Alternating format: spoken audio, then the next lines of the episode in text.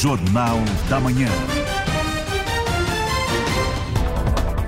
7 horas e 59 minutos. Repita. 7 e 59 Muito bom dia, nós estamos por aqui, vamos juntos a partir de agora até as 11 horas da manhã, com tudo aquilo que já está acontecendo e com o que vai acontecer de importante no seu domingo. Hoje é dia 3 de março de 2024, que seja um domingo leve para todos nós. Bom dia, Lívia Zanolini. Bom dia, Rafael Colombo. Bom dia para você que está conosco, domingando junto com a gente. Tem muita notícia para você hoje aqui no Jornal da Manhã. Bora então para os destaques do dia, Colombo. Vamos lá então, saber quais são as principais manchetes desta edição do Jornal da Manhã, que está só decolando. Sem consenso, países da CELAC assinam declaração que pede cessar fogo na faixa de Gaza. Ao todo, 24 dos 33 países participantes foram favoráveis à declaração, entre eles o Brasil. Conselho de Segurança da ONU marca para amanhã reunião sobre guerra no Oriente Médio. Nesta semana, mais de 100 pessoas morreram e outras 750 ficaram feridas durante uma entrega de ajuda humanitária. Estados Unidos envia um primeiro lote de suprimentos por ar à faixa de Gaza. Segundo a agência Reuters, mais de 38 mil refeições foram lançadas na região, depois da promessa feita pelo presidente Biden na sexta-feira.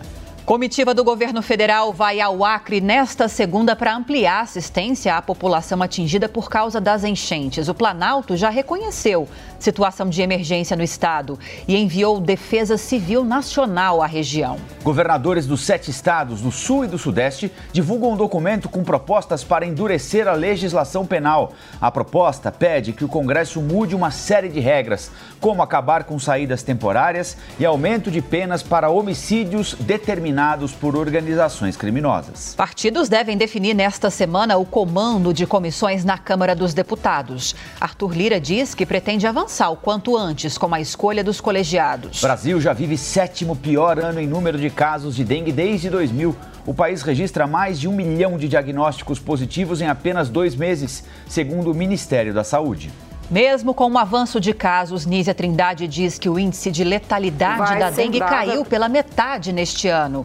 Ministra da Saúde participou ontem do lançamento do dia D contra a doença no Espírito Santo. Partido Novo lança pré-candidatura de Maria Helena, ex-diretora do Ministério de Economia de Paulo Guedes à Prefeitura de São Paulo. Além de economista ou da economista, a capital tem outros três pré-candidatos confirmados: o prefeito Ricardo Nunes e os deputados federais Guilherme Boulos e Tabata Amaral.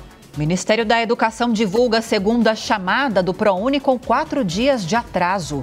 Candidatos que não forem selecionados vão poder manifestar interesse na lista de espera nos dias 18 e 19 de março. Donald Trump conquista estados do Missouri e de Michigan em primárias nos Estados Unidos. Republicano fica mais perto de ser o indicado do partido para a disputa à Casa Branca no lugar de Nikki Haley. Max Verstappen abre temporada da Fórmula 1 com vitória no Bahrein. O holandês já é tricampeão da categoria mais famosa do automobilismo. Agora 8 horas e 2 minutos. Repita. 8 e 2. A ministra da Saúde, Nízia Trindade, pediu que todas as autoridades, que a sociedade civil se unam para vencer a batalha contra a dengue. Repórter Bruno Pinheiro. O dia D de mobilização contra a dengue aconteceu neste sábado em todas as 27 unidades da federação. A ação do governo federal une estados e municípios para mobilizar o poder público e toda a sociedade para a prevenção da doença e da eliminação dos focos da dengue. O Ministério da Saúde anunciou o movimento na última terça-feira, quando haviam 195 mortes por dengue no Brasil desde o começo do ano. Neste final de semana, o país contabilizou 258 mortes e mais de um milhão de casos. À frente do projeto, a ministra da Saúde, Nízia Trindade, cumpriu agenda no município de Serra, no Espírito Santo. Em declaração, a ministra destacou a importância de todos os estados estarem alinhados no combate ao mosquito Aedes aegypti. E este dia de hoje tem o Brasil unido contra a dengue, uma união que é fundamental. Essa mensagem de união e reconstrução é a mensagem do presidente Lula e sabemos que em todas as políticas temos que unir. Mas na saúde, se não houver união, não tem saúde. Então nós não podemos fazer outra coisa se não nos unirmos. Governo federal, governos de estado, prefeituras e toda a sociedade, toda a população. Só assim podemos enfrentar dengue. Os casos de dengue em gestantes aumentaram quase 400% nas primeiras seis semanas deste ano, em comparação com o mesmo período do ano passado, segundo o Ministério da Saúde. Em 2023, foram 1.157 diagnósticos de dengue em grávidas nas seis primeiras semanas. Já neste ano, são 5 mil e 15 casos. No Rio de Janeiro, a vacinação não tem avançado entre as crianças. Somente 18% das crianças de 10 e 11 anos foram levadas pelos responsáveis às unidades de saúde da cidade do Rio de Janeiro para receber a vacina contra a dengue. Segundo um balanço da Secretaria Municipal de Saúde, na primeira semana de vacinação contra a doença, apenas 25 mil e 317 doses foram aplicadas, o que corresponde a menos de 20% das 140 mil recebidas em 22 de fevereiro. Estados de duas regiões do Brasil propuseram um pacto regional pela segurança pública. A Letícia Miyamoto tem mais informações. As propostas elaboradas pelos secretários da Segurança dos sete estados do Sul e do Sudeste foram entregues aos governadores. A carta assinada pelo grupo prevê ações contra principalmente o crime organizado. Um dos projetos inclui a criação de um gabinete da segurança pública integrado entre representantes dos sete estados. O objetivo é promover uma troca de informações para o desenvolvimento da inteligência policial. A fim de aumentar a efetividade do trabalho, os agentes da segurança também estudam criar um fluxo de operações para que os estados impeçam conjuntamente ações criminosas. Além disso, um acordo de cooperação deve ser o responsável pela capacitação capacitação integrada das polícias. Os chefes dos executivos também discutiram a necessidade de cobrar do Congresso Nacional alterações legislativas contra criminosos que praticaram crimes violentos ou de grave ameaça à vítima. Para o governador do Rio de Janeiro, Cláudio Castro, a adoção das medidas previstas no pacto são urgentes. Hoje todo crime é, é comum. Então, se ele foi feito por alguém de fuzil, de uma facção criminosa, de alguém que está fazendo uma luta territorial, na hora do judiciário, ele é analisado sob uma lei só. E nós começamos um, um debate que acabou, muito felizmente, sendo internalizado pelo, pelo COSUD, de se criar categorias de, de crimes específicos e não tornar é, essa, essas análises judiciais iguais aos outros. Então, Hoje não há um temor pela, pela, pela lei. Vale a pena estar na fila do crime. Se você em dois anos está na rua, depois de tomar uma, uma condenação de, de, de oito anos, o crime passa a compensar. Há o entendimento por parte dos estados de que é necessário avançar em modificações na liberdade provisória concedida em audiência de custódia, na monitoração eletrônica, no endurecimento da pena na prática de homicídio doloso no âmbito de organização criminosa e no tema do fim da saída temporária, aprovado pelo Senado e que novamente será discutido na Câmara. Vamos então começar as análises com Zé Maria Trindade neste domingo. Sobrou para você, Zé. Bom dia, bem-vindo. Tudo bem? Salve, muito bom dia, é um prazer estar aqui. Muito bom dia, Lívia. Bom dia, Rafael, e bom dia a você que está aqui acompanhando o Jornal da Manhã. Olha, é necessário mesmo a regionalização dos problemas. É muito comum aqui em Brasília reunião de consórcios do Norte e Nordeste e foi muito comum também o trabalho do Grupo Unido no Congresso Nacional. Para você ter uma ideia, durante o processo constituinte, Sul não se reuniu com o Sudeste, não fez força na Constituinte e o Norte e o Nordeste colocaram pendências pesadas sobre, por exemplo, São Paulo, que teve um limite de deputados federais em 70 deputados, enquanto todos os outros estados, o limite vem exatamente pelo número de eleitores. E mais, ficou na Constituição brasileira de que nenhum estado tem menos do que oito deputados, por menor que seja. Existem estados de 750 mil habitantes, ou seja, um estado inteiro do tamanho de Campinas, em São Paulo. E aí o Sul e Sudeste estão ficando atrás nas políticas públicas. Então é preciso, cada vez mais, fazer uma união de esforços e de problemas e de eh, tendências comuns. Esta reunião é importante, porque marca aí uma retomada desse processo. É preciso não ter vergonha de defender aí as suas especialidades e, e o seu desenvolvimento regional, né? Zé Maria Trindade volta daqui a pouquinho para a gente continuar conversando sobre os assuntos mais importantes do dia. Tem análise, tem opinião, tem informação também. Nós vamos lá para a Prefeitura de São Paulo agora, Viaduto do Chá, domingo de sol em São Paulo, porque tem mais uma concorrente. A Prefeitura da capital paulistana, o Novo, confirmou ontem que vai concorrer com Maria Helena, que fez parte da equipe de Paulo Guedes no Ministério da Economia do governo Bolsonaro. O David de Tarso está em São Paulo e vai trazer todas as informações informações para a gente ao vivo, direto do centro da cidade. Tudo bom, David? Bom dia. Oi, Colombo, muito bom dia a você, a Lívia e a você também que está nos acompanhando nas mais diferentes plataformas da Jovem Pan neste domingo. Pois é, o Novo então fez esse evento realizado aqui na Zona Sul da capital paulista, né?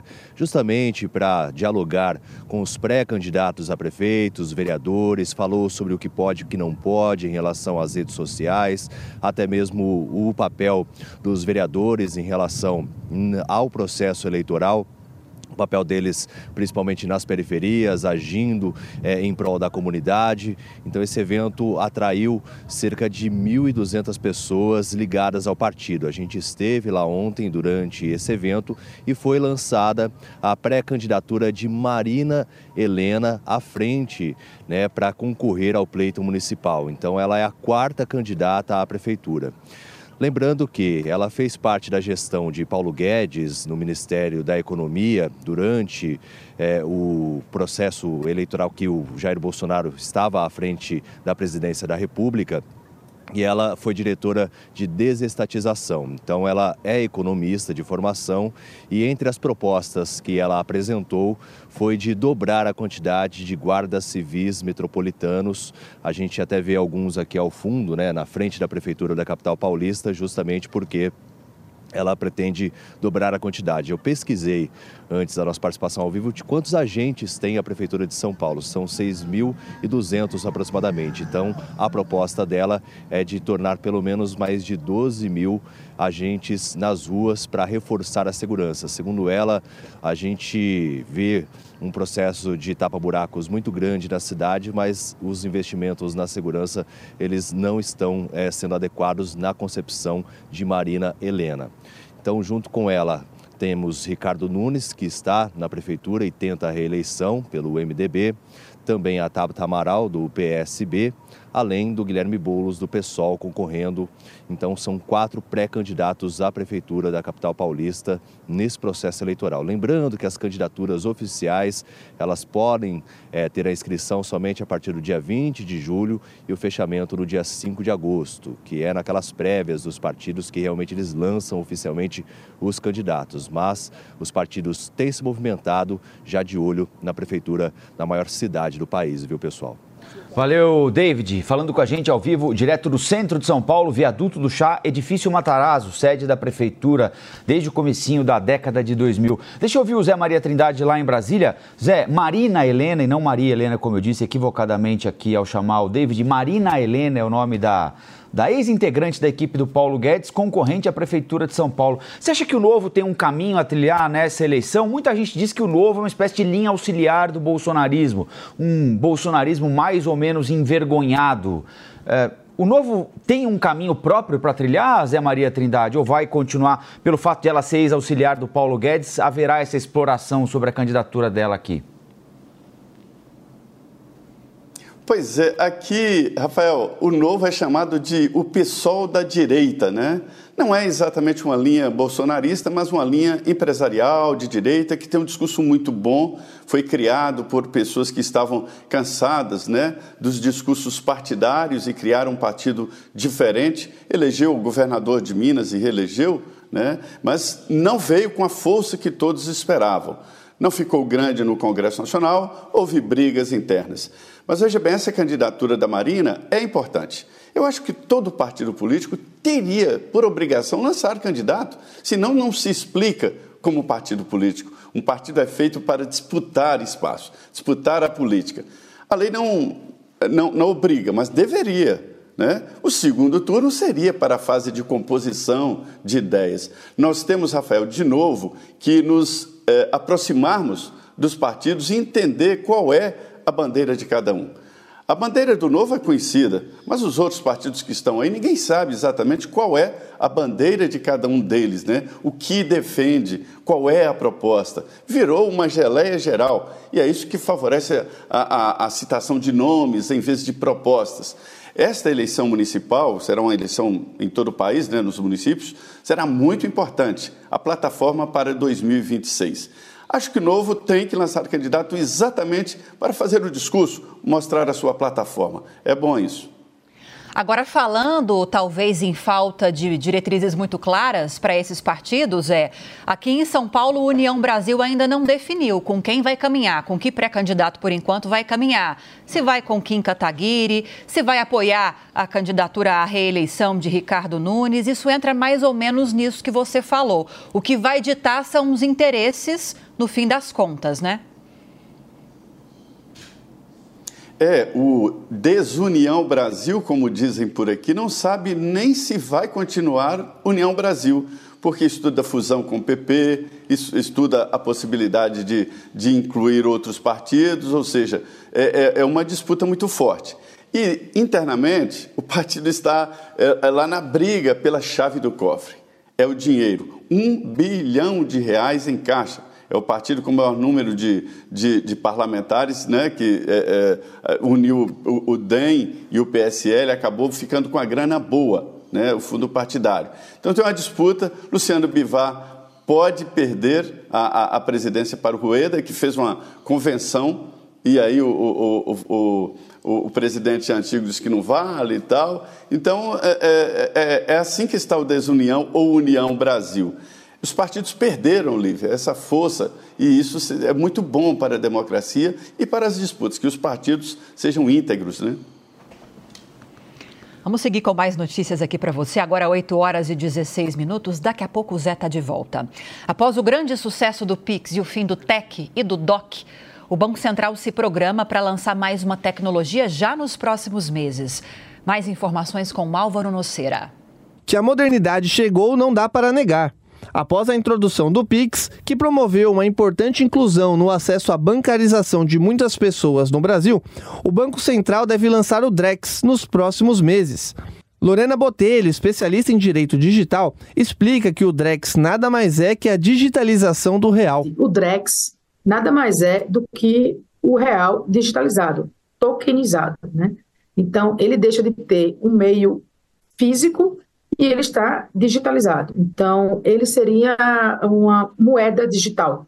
Lorena acrescenta que, além de desburocratizar e reduzir custos, o Drex deve facilitar as transações financeiras. Na aquisição de um veículo automotivo, você tem aquele DUT, você sempre tem que né, assinar e a pessoa vai fazer o depósito, né, aquela complexidade.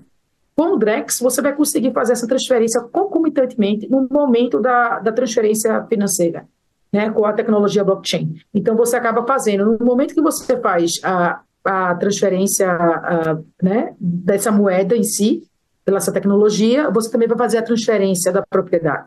A Caixa Econômica Federal deve iniciar em abril ou maio a utilização do DREX para o pagamento do Bolsa Família. A moeda digital permitiria que a população que vive em áreas remotas do Brasil possa receber o benefício de maneira offline sem a necessidade de internet ou ir às agências bancárias. Com a popularização do Pix, DOC e TEC chegaram ao fim na última quinta-feira. Segundo a Febraban, Federação Brasileira de Bancos, a extinção se deve pela falta de uso das ferramentas. A especialista em direito digital alerta que as instituições financeiras devem assegurar a proteção de dados e que o poder público deve ter cuidado com os idosos para não haver uma exclusão digital. A partir de uma inclusão financeira que você vai vai fazer, né, com a questão do, do Drex, ao mesmo tempo a gente também não pode permitir uma exclusão digital. O que é isso? É, você tem pessoas que não conseguem lidar com tecnologias digitais, né, principalmente os idosos, que até têm dificuldade com o Pix. Imagine com uma operação dessa do Drex. Então, acho que isso é um ponto né, que a gente tem que levar em consideração. Lorena Botelho reitera que o Brasil é vanguarda na modernização de transações financeiras no mundo. Muito bem, são 8 horas e 18 minutos. Vamos falar um pouquinho de automobilismo agora. A temporada da Fórmula 1 começou oficialmente ontem com o Grande Prêmio do Bahrein e a vitória de Max Verstappen. A gente vai conversar agora com o comentarista de automobilismo, Alex Rufo. Tudo bem, Alex? Bom dia, hein? Bom dia, Colombo. Bom dia, Lívia. Bom dia. Colombo, sabe aquela máxima, ano novo, vida nova? Isso funciona para alguns segmentos, mas não funcionou esse ano para a Fórmula 1. 2024 começou exatamente da mesma maneira que terminou 2023. E com um detalhe bem interessante: a última etapa do ano passado em Abu Dhabi teve no pódio Max Verstappen, Charles Leclerc e George Russell. O primeiro grid desse ano, ou seja, para a prova do Bahrein, foi Max Verstappen, Charles Leclerc e George Russell. O que mostra que a única mudança que teve, na verdade, foi do ano 2023 para 2024 e também agora com uma temporada que terão 24 etapas. Além disso, absolutamente nada. Os carros são os mesmos, não teve aquela tradicional troca de cadeiras, né? A troca de pilotos de uma equipe para outra. Então, com os mesmos carros, mesmos pilotos e exatamente o mesmo regulamento, a gente pode esperar uma mesmice do que aconteceu em 2023. O Verstappen largou na frente e venceu com uma diferença de 22 segundos. É muita coisa para o segundo colocado, Sérgio Pérez, que vai ter um ano aí simplesmente para honrar a sua posição de segundo piloto. A Ferrari continua sem ritmo de corrida, ela anda muito bem em treino de classificação, ou seja, quando a coisa ainda não vale tanto, ela está andando bem. Chega na pista com mais os coleguinhas de profissão, ela fica lá para trás. O Sainz acabou terminando em terceiro e também para segurar aquela história de que ele, o ano que vem, já não é piloto da Ferrari, o seu lugar vai ser ocupado pelo Hamilton, o Charles Leclerc ainda. É, está brigando por isso, né, para tentar ter uma temporada boa, levar a Ferrari mais para frente. As Mercedes continuam não andando bem.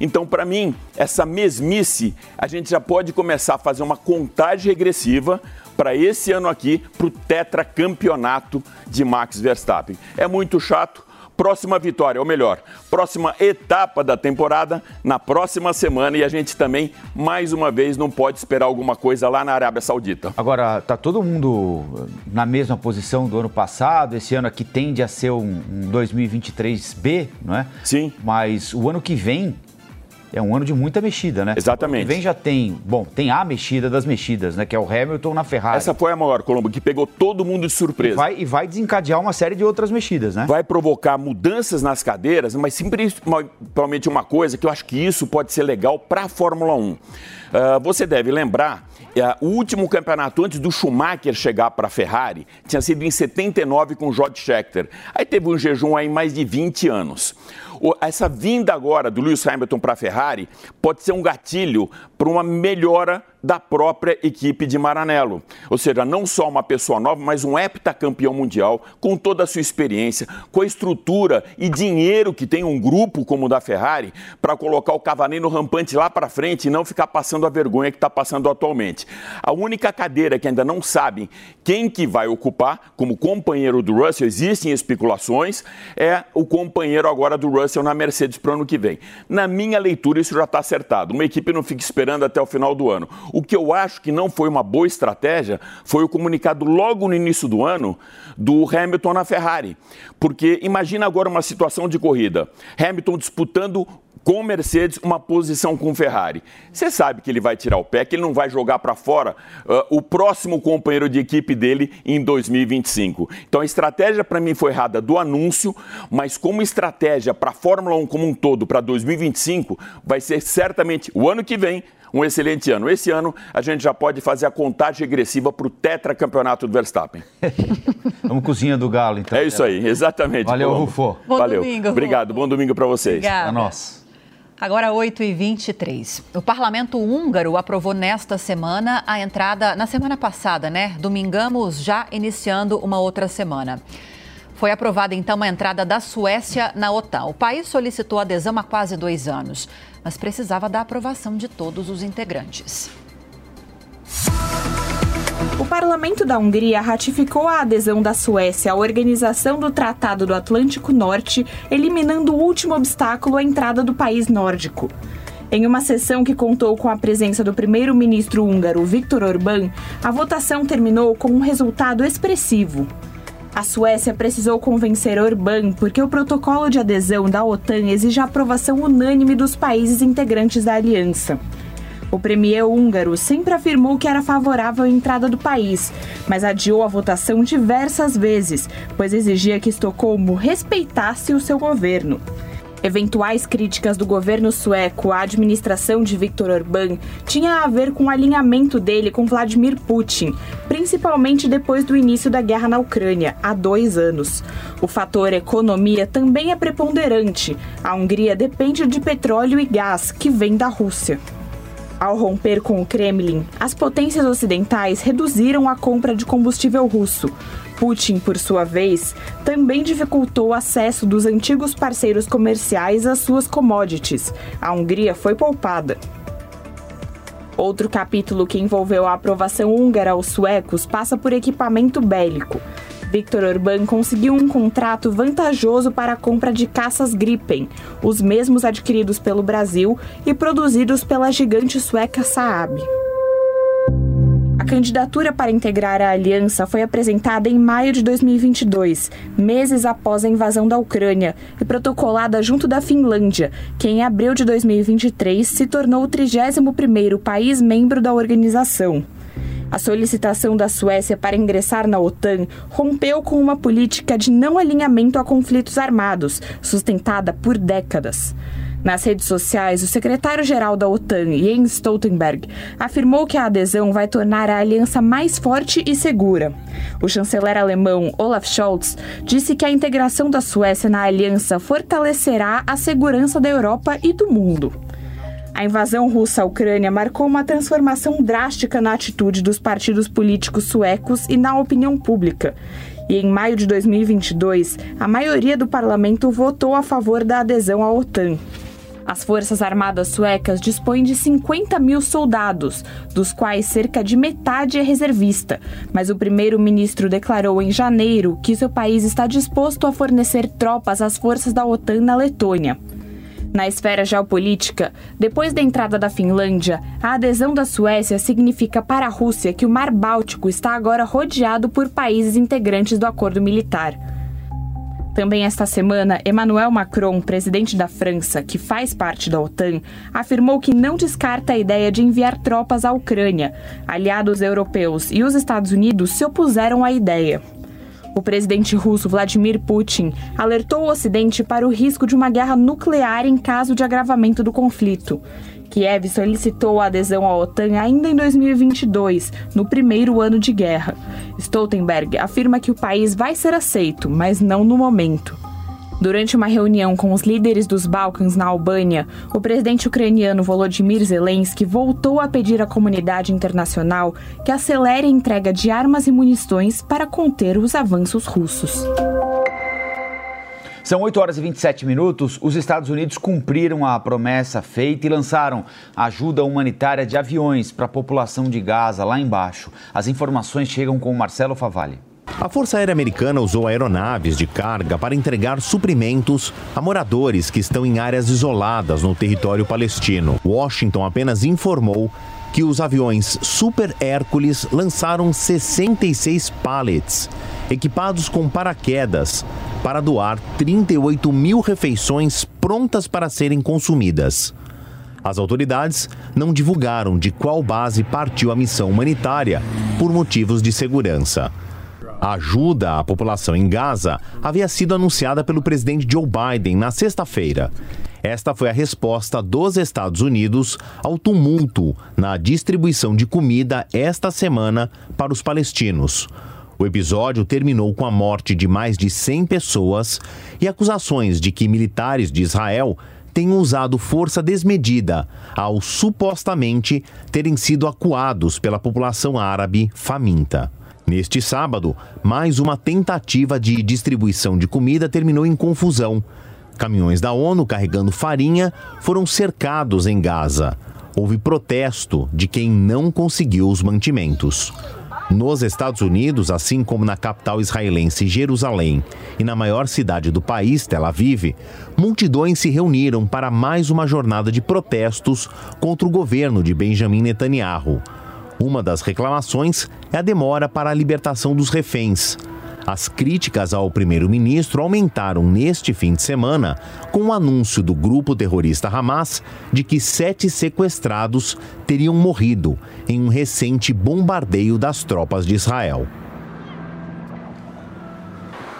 Zé Maria, é um momento delicado para a administração Netanyahu, né? Ao mesmo tempo em que ele enfrenta uma pressão interna crescente pela entrega, pelo aparecimento, pelo resgate dos reféns e a informação trazida pelo Hamas de que alguns desses reféns estão morrendo em virtude de ataques perpetrados por Israel. A gente não sabe se isso é verdadeiro ou não, nem tem como saber, mas o fato é que a versão é essa. Isso tem um efeito grande dentro de Israel. Do lado de fora, no restante do mundo, os Estados Unidos principal aliado, histórico aliado de Israel, tendo de mandar comida pelo alto porque o envio terrestre não está acontecendo adequadamente, controlado por Israel. O envio de ajuda humanitária terrestre não acontece adequadamente e com formas violentas como o do fim da semana passada. Como é que você avalia esse momento para a administração Netanyahu e, consequentemente, para o conflito também, Zé Maria? Pois é, a guerra é, se prolonga, se arrasta e provoca um desgaste em Israel e principalmente no primeiro-ministro Netanyahu. É um, uma, uma, complicação que ele está é, enfrentando e que nós falamos aqui no início da guerra. A guerra, Rafael, foi dividida em três partes. A primeira foi a invasão terrorista do grupo Hamas em Israel e conseguiu furar o bloqueio de espião, é, é, de, de, equipamentos de espionagem que Israel sempre é, liderou no mundo, né? E desenvolveu um, um, produtos em, em, em, em, conjunto com os Estados Unidos ali. E o, o Hamas conseguiu furar esse cerco, isolou câmeras e entrou e matou crianças, matou mulheres, civis e sequestrou. Matou jovens num festival de música, para se ter uma ideia. E aí comprovou que tinha força, sim. Aí depois a comprovação de que tinha uma força política na faixa de Gaza.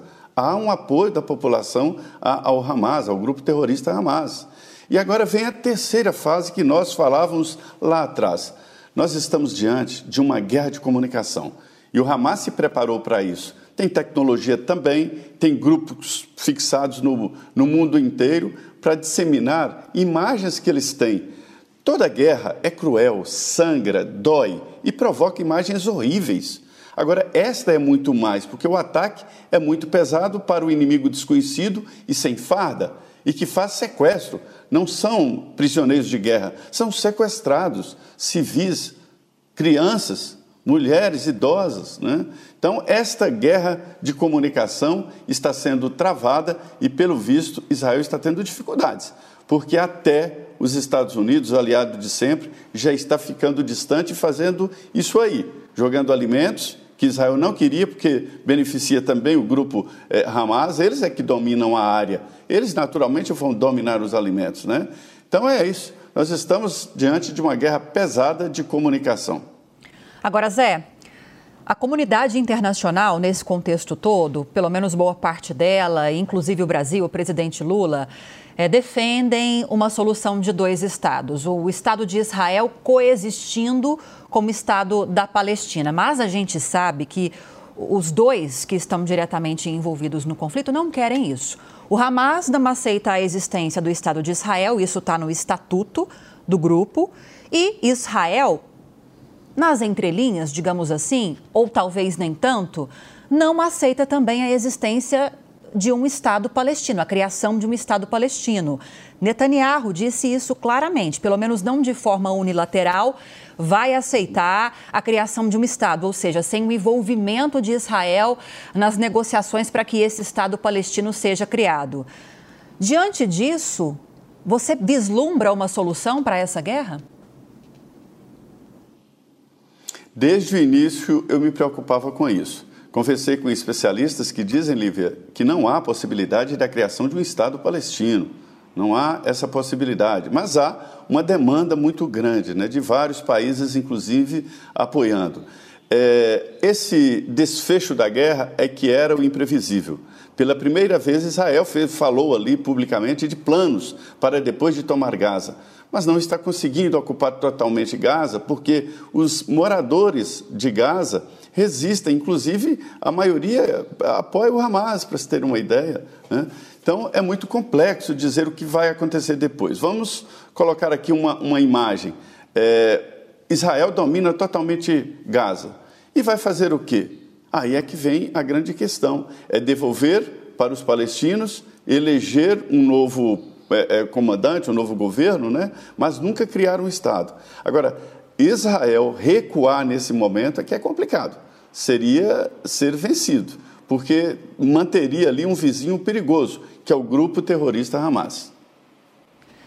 Daqui a pouco o Zé está de volta, 8 horas e 34 minutos. Foram três dias de reunião do G20 com ministros da Economia e presidentes de bancos centrais das maiores potências do mundo. Aconteceu na semana passada aqui em São Paulo. O Brasil, o anfitrião do evento, defendeu pautas ambientais, falou em redefinir a globalização e pressionou pelo aumento da taxação dos bilionários. A Camila Yunes acompanhou esses dias de encontro e traz agora os principais destaques para a gente.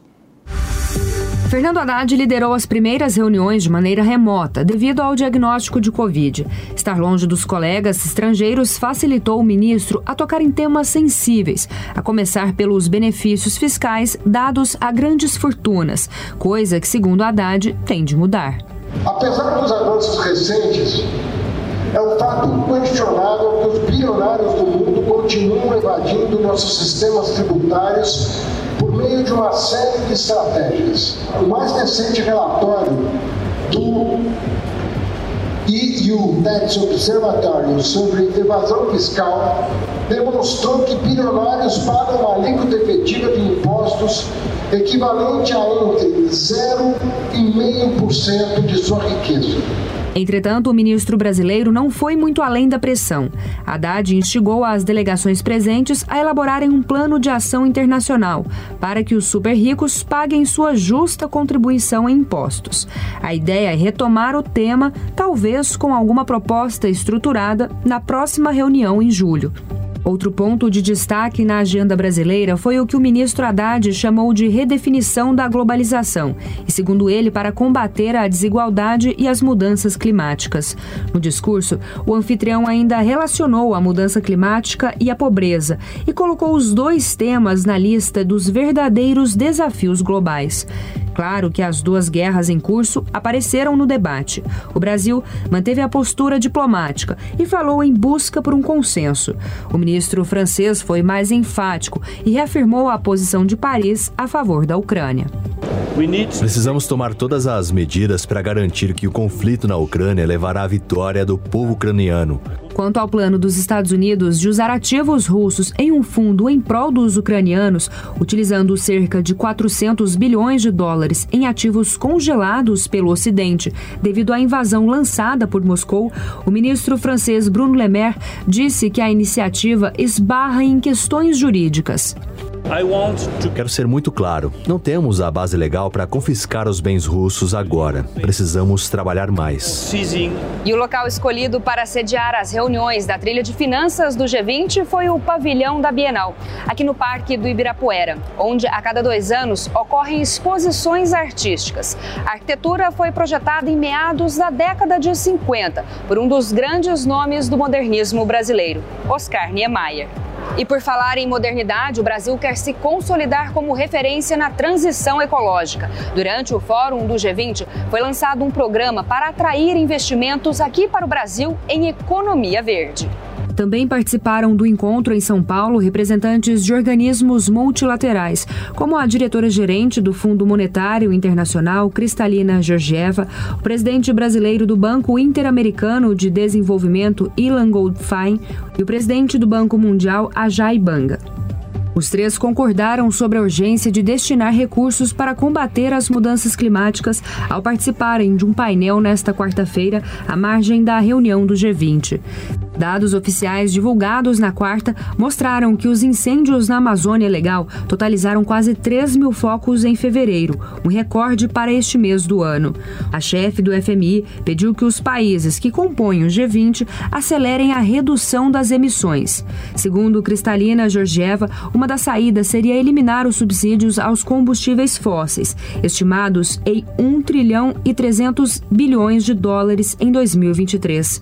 O brasileiro Ilan Goldfein, por sua vez, afirmou que o BID planeja triplicar de 50 bilhões de dólares para 150 bilhões de dólares o apoio a projetos contra as mudanças climáticas na América Latina na próxima década. Embora as recomendações tenham vindo, inclusive, das entidades que compõem a estrutura global da economia, os três dias de reuniões não resultaram sequer em uma carta de intenções. Sem consenso, o G20 não alcançou a tradicional declaração conjunta. Coube ao Ministério Brasileiro da Fazenda resumir o impasse responsabilizando os conflitos geopolíticos que estão em curso. Bom, a gente vai continuar nesse assunto. Vamos convidar para conversar com vocês o advogado e professor de Direito Tributário Bruno Romano. Tudo bem, Bruno? Bom dia, hein? Bom dia, Rafael. Bom dia, Lívia. É sempre um prazer estar aqui com vocês na Jovem Pan. Prazer é nosso. Bruno, a gente fala muito aqui em taxação de super rico, falou isso na discussão interna. A proposta brasileira foi levada ao G20, não foi adiante, porque há países com interesses diversos, com sistemas tributários completamente diferentes. A pergunta que eu faço a você, claro, respeitando a particularidade de cada país, é o super rico, bilionário, seja lá a expressão que a gente encontrar para definir esse indivíduo, paga pouco imposto? Precisa pagar mais? Uh, Rafael, uma boa pergunta. Eu acho que depende muito de país para país, para falar a verdade. Até porque é, tem países que a tributação dos ricos é bastante elevada. Eu vou dar como exemplo, inclusive, a França, que tem uma tributação sobre grandes fortunas bastante agressiva. E isso, inclusive, a, a título de curiosidade, levou uma migração de muitos ricos da França para Mônaco, que é um principado independente e, e é um principado que tem uma carga tributária menor. Então, se o rico optar por se estabelecer, ficar num país que tem uma tributação mais alta, e isso pode acontecer, ele não vai ter uma tributação módica. Mas claro que há outros países sim que têm uma cobrança muito menos elevada de carga tributária, existem paraísos fiscais inclusive, e esses ricos eles podem optar por fazer essa mudança de endereço e ao mudar de país para pagar menos tributo isso não é ilícito. Inclusive ele tem essa possibilidade até porque os países eles têm autonomia para estabelecer a sua própria tributação. Então um, um, um país não pode tentar é, interferir na autonomia tributária de outro país justamente para tentar pegar essa, essa evasão de divisas, vamos dizer assim. Então sim, tem países que têm uma tributação bastante diminuta e tem tem outros que têm uma tributação mais, mais agressiva, e aí vai depender de onde este rico, super rico, bilionário, ele vai querer se estabelecer para permanecer. Agora, na reportagem, Bruno, bom dia para você também. Bom na dia. reportagem que nós mostramos da Camila Yunes, antes de você entrar, além dessa defesa que o Brasil fez, que a Haddad fez da taxação global ou da criação de um imposto mínimo globalmente para esses super ricos, Houve também uma discussão muito grande sobre a destinação de recursos por esses países ricos, desenvolvidos, para esse processo de transição energética, para o combate às mudanças climáticas. Houve até críticas ou, discussões sobre a necessidade de reduzir ou eliminar esses subsídios para a produção de combustíveis fósseis. Eu te pergunto, na sua opinião, você que deve acompanhar esses encontros com essa perspectiva econômica, o quanto há realmente um compromisso, principalmente desses países em desenvolvimento, com essas mudanças climáticas, com a redução ou o avanço, melhor dizendo, das para a economia verde, para a transição energética e o quanto é discurso, na sua opinião? Bom, muito se é discurso, para falar a verdade. É, primeiro porque o país, seja ele qual for, ele tem a, a opção de, de como de melhor destinar os recursos que ele, que ele arrecada por meio da tributação. E claro, se ele tiver uma dúvida entre é, destinar esses recursos para saúde, educação, segurança pública e eventualmente essa transição energética, muitas vezes, ou na, assim, na maioria das vezes, a destinação para transição energética ela vai ficar em segundo plano porque via de regra os países eles têm é, maior necessidade de cuidar da saúde, da educação, da segurança pública, dar é, elementos de, de, de, direitos essenciais à população que muitas vezes as pessoas mais carentes não têm acesso. E a pessoa carente não vai se preocupar se o carro dela é híbrido ou se o carro dela é, é, é a, a, combustível fóssil, ou pior, se ela, isso se ela vier a ter carro, quando ela está numa situação de maior vulnerabilidade, ela está preocupada com a saúde, com a educação, ela quer ter uma vida digna. Então, o governo ele acaba destinando suas, suas verbas justamente porque é prioritário. E em segundo plano, evidentemente, Aí, se tiver reserva, se tiver gordura financeira, aí ele pensa em outras questões, como é, é a questão dessa, desse desenvolvimento verde em termos energéticos, mas, claro, é, e não que seja algo menos importante, mas entre dar comida e, sub, e, e, uma vida digna à população, e entre pensar nessas questões, o país vai acabar indo principalmente no que é mais essencial, o que é mais humanitário, por assim dizer. Então acaba sendo muito discurso de muitos desses países, inclusive vale até salientar que recentemente, no mês de janeiro, Houve, inclusive aqui no Brasil, nós tivemos uma mudança na legislação que aumenta a carga tributária de maneira progressiva é, até 2027 dos veículos híbridos. Então, até parece um contrassenso é, divulgar no, no, encontro do G20 essa necessidade, essa preocupação é, de, de, economia verde, o que é realmente muito, muito, muito relevante, mas em contrapartida, aumentar a carga tributária de maneira progressiva dos veículos híbridos que hoje, até 2023, tinham isenção fiscal. Bom, queria colocar o Zé Maria Trindade na nossa conversa também, Bruno. Sua pergunta, Zé Maria. Pois é, Bruno, é, voltando àquela história né, de impostos sobre os ricos, alguns países taxam de sobremaneira empresas. O capitalismo é o melhor regime, é o que há de melhor em desenvolvimento humano, tecnológico, mas é, por natureza, concentrador. Então, diante disso, inclusive Estados Unidos, toma alguns cuidados, que uma, uma fortuna, uma grande fortuna, não passe, por exemplo, por mais de três gerações. Se não houver desenvolvimento dos herdeiros, né, crescer a fortuna, ela é, é, organicamente é, acaba pelos impostos cobrados de geração para geração.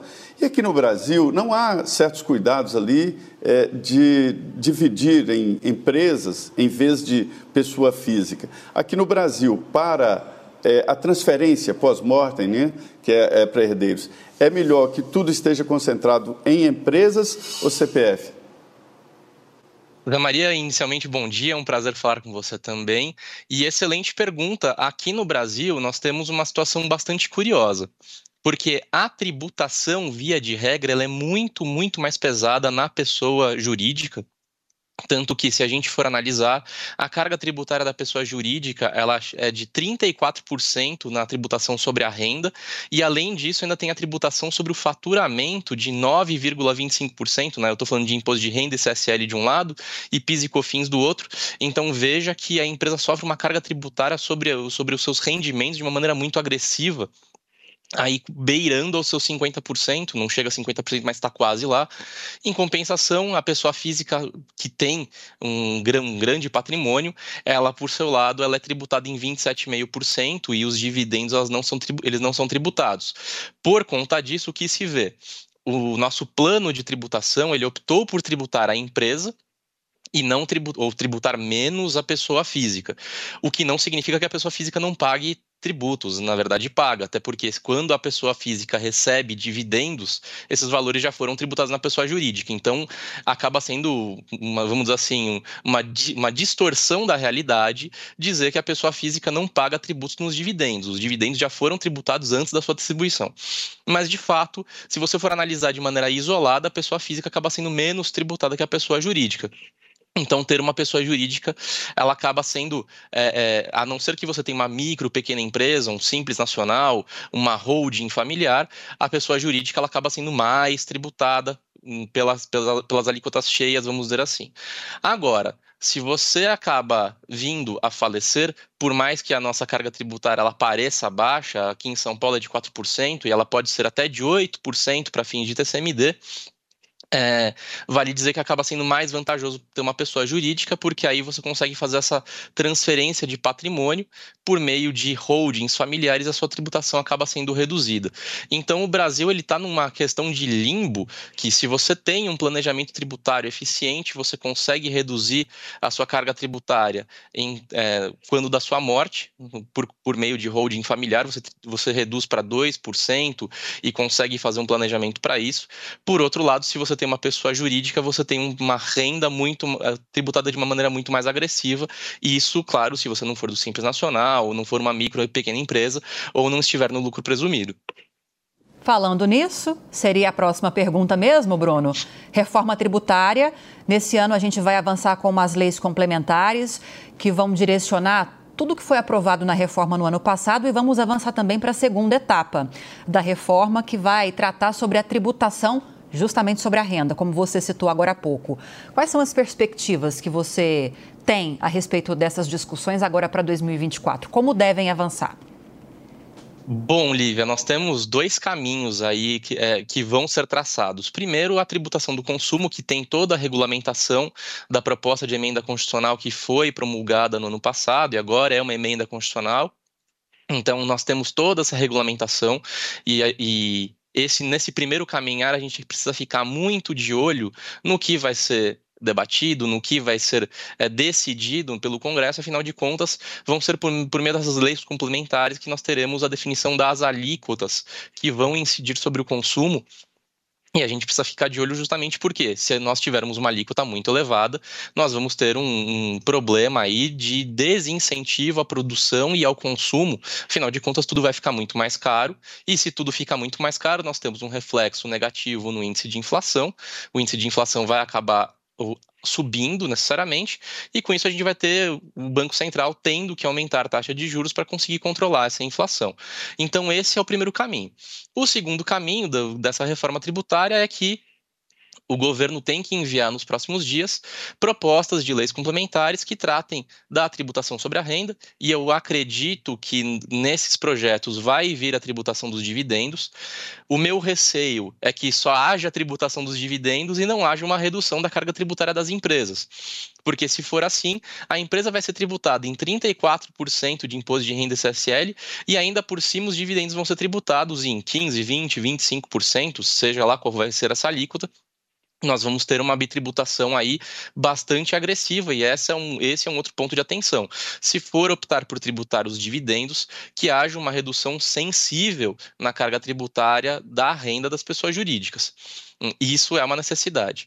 E, além disso, a gente também tem é, uma terceira fase dessa reforma tributária, que é uma reforma da tributação sobre a folha de salários. Isso, na, inclusive, na, na emenda constitucional que foi promulgada no passado, tinha a disposição expressa de que tem que haver uma reforma da tributação sobre a folha de salários, e aí é de se esperar que haja uma redução ou uma desoneração da folha de salários, justamente para que haja um incentivo à geração de emprego. Ô Bruno, nós, como repórteres, jornalistas, estamos habituados a ouvir colegas seus, políticos, sempre reforçando que nós temos um sistema regressivo de cobrança de impostos, né?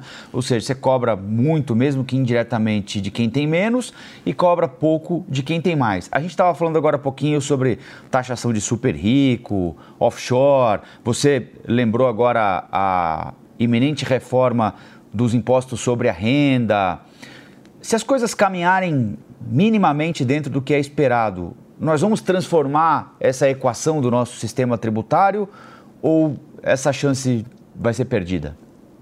Rafael, excelente questionamento e já respondendo, já indo para o final da, da, da, pergunta, é muito difícil que a gente consiga inverter essa equação de que o nosso sistema seja mais progressivo do que regressivo, porque a nossa tributação sobre o consumo ela acaba sendo muito elevada, mesmo com a reforma tributária, dizem né, que a alíquota que pode vir a ser é, é, trazida aí na reforma tributária vai ser de 25% a 27%, o que já é uma das maiores cargas tributárias do mundo para fim de tributação sobre o consumo, e a tributação sobre o consumo ela acaba atingindo de maneira muito mais agressiva quem tem menor renda do que quem tem maior renda. E por mais que a gente acabe instituindo um regime de cashback, o que é muito válido e o que é essencial para falar a verdade, afinal de contas, é, se você vai pagar num, num, num, vidro de azeite, dando um exemplo, mais, mais da metade desse vidro de azeite em tributo, né, hoje, né, mais da metade do vidro de azeite em tributo, é necessário que a pessoa de menor capacidade financeira tenha o seu o recebimento desse valor de volta. Afinal de contas, esse tributo que incide sobre o azeite, ele acaba sendo muito mais representativo para quem ganha menos do que para quem ganha mais. E é justamente por isso que nossa carga tributária é tão regressiva. Mas mesmo com a instituição de cashback, o cashback não vai ser para todo mundo. Você vai ter sistemas de cadastro, burocracias, entre outras coisas. Vão ter pessoas carentes que vão acabar não se enquadrando nessas hipóteses. Então, muita gente ainda vai ser tributada. O cashback ele não vai devolver todo o valor do tributo que você paga.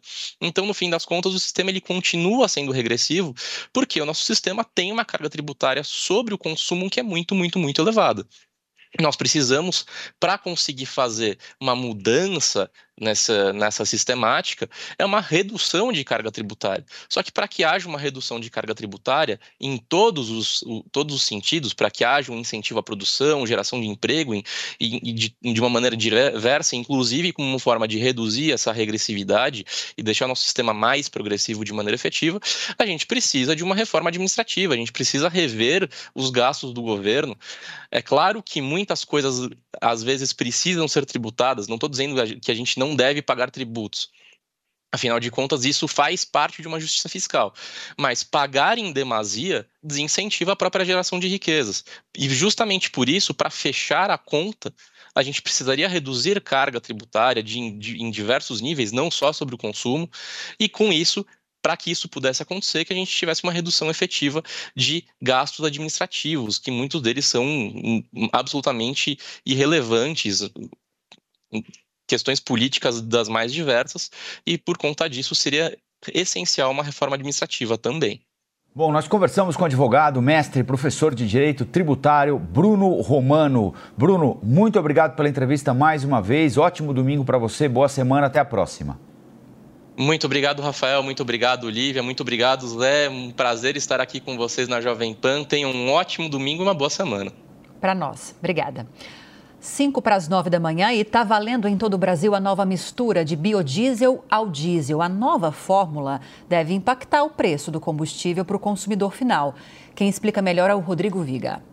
A mistura do biodiesel no diesel está mais alta. Isso pode impactar ligeiramente no preço do combustível nas bombas para os consumidores. A partir desta sexta-feira, 1 de março, a mistura de biodiesel no diesel passou a 14%. Antes era de 12%. Inclusive, há um projeto tramitando no Congresso Nacional, Combustível para o Futuro, que fala em elevar essa mistura para 20% até 2030. E dentro do governo, algumas autoridades já falaram na possibilidade de elevar esse percentual de mistura a 25% no horizonte de tempo a ser definido. Mas o biodiesel é um pouco mais caro do que o diesel. Segundo analistas e especialistas, essa elevação de 12% para 14% na mistura, dois pontos percentuais, deve implicar no impacto nas bombas para os consumidores de até 2 centavos por litro eh, de diesel. Em paralelo, a Petrobras também vem desenvolvendo uma nova tecnologia para um diesel mais sustentável. É o Diesel R. Inclusive, essa semana já começou a comercializar esse produto que está sendo produzido inicialmente na refinaria de Cubatão, em São Paulo. Qual a diferença do Diesel R para o biodiesel? Enquanto que o biodiesel ele é produzido fora da refinaria e depois misturado ao diesel processado, o diesel R já é produzido conjuntamente, já é processado de uma vez só dentro da refinaria eh, da Petrobras. O que falta para que esse novo combustível diesel R possa avançar no Brasil, o que se chama no mercado de um mandato, a definição de uma mistura, de um percentual de mistura, para que isso passe a ser regra, passe a ser lei. O presidente do IBP, o Instituto Brasileiro de Petróleo, Roberto Ardengue, é um dos defensores do Diesel R, uma das diversas rotas tecnológicas para que se tenha um combustível mais sustentável e que emita menos carbono. 85% das plantas hoje de biodiesel no mundo, as novas plantas, elas são de diesel R. Elas são de diesel que é, que é o chamado, uma rota tecnológica chamada HVO e do tratamento do óleo vegetal. Né? É, é uma tecnologia que é, foi aperfeiçoada no Brasil, inclusive pela Petrobras, lá no Sempre, né?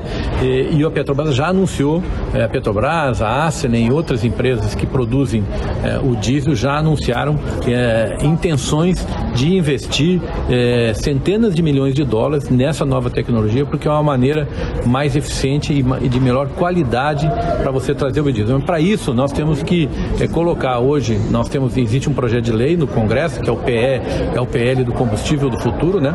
Colocar essa como uma rota possível de ser utilizada no Brasil. Outra mistura que pode aumentar em breve é a do etanol na gasolina. Esse percentual de 27% pode chegar até 30%, de acordo com o programa Combustível do Futuro. O presidente da Única, que representa o setor sucro-alcooleiro brasileiro, Evandro Gussi, acredita que existe um ambiente favorável para a elevação desse percentual e para a aprovação do projeto no Congresso Nacional. O etanol tem cumprido um papel fundamental nisso no Brasil, pode cumprir um papel ainda maior no mundo é, e, sem dúvida, isso favorece que as nossas uh, as nossas pautas nacionais, como essa enviada pelo governo no combustível do programa Combustível do Futuro do ministro Alexandre Silveira, assinado pelo presidente Lula, possam avançar. Sem consenso, países da CELAC assinam declaração que pede cessar fogo na faixa de Gaza. Ao todo, 24 dos 33 países participantes foram favoráveis ao documento, entre eles o Brasil. O Conselho de Segurança da ONU marca para amanhã a reunião sobre a guerra no Oriente Médio. Nesta semana, mais de 100 pessoas morreram, outras 750 ficaram feridas durante entrega de ajuda humanitária. Estados Unidos enviam o primeiro lote de suprimentos por ar à faixa de Gaza. Segundo a agência Reuters, mais de 38 mil refeições foram lançadas na região após promessa feita pelo presidente Biden na sexta-feira. Comitiva do governo federal vai ao Acre nesta segunda para ampliar a assistência à população atingida por enchentes. O Estado já reconheceu situação de emergência e a Defesa Civil Nacional foi enviada à região. Governadores dos sete estados do Sul e do Sudeste divulgam um documento com propostas para endurecimento da legislação penal. O pacto pede que o Congresso mude uma série de leis, como, por exemplo, acabar com as saídas temporárias, aumentar penas para homicídios mandados por organizações criminosas. Partidos devem definir nesta semana o comando de comissões na Câmara dos Deputados. Arthur Lira diz que pretende avançar o quanto antes com a escolha dos colegiados. Agora 9 horas e 5 minutos. Repita. 9 e 5.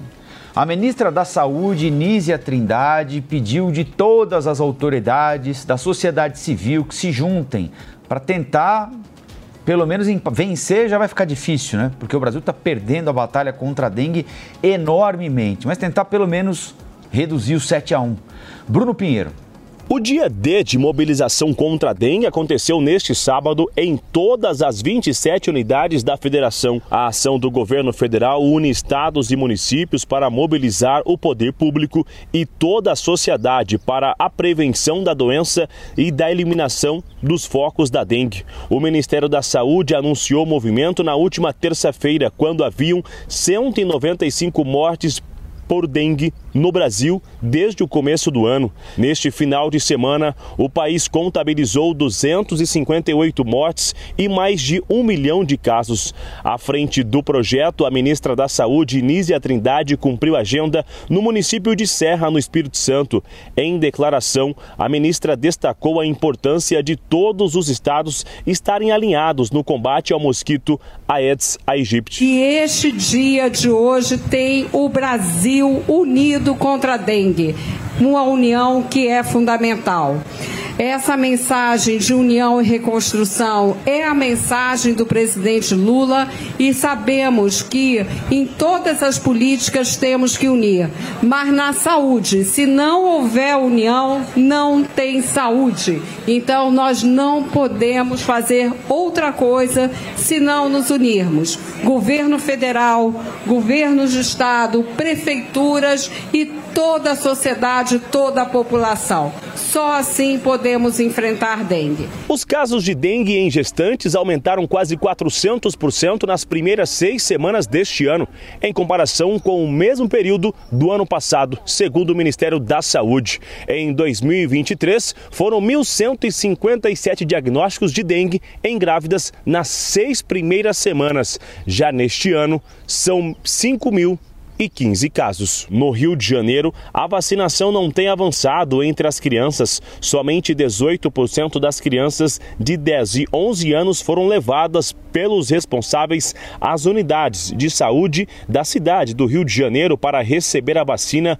contra a dengue. Segundo um balanço da Secretaria Municipal de Saúde, na primeira semana de vacinação contra a doença, apenas 25 mil e 317 doses foram aplicadas, o que corresponde a menos de 20% das 140 mil recebidas em 22 de fevereiro.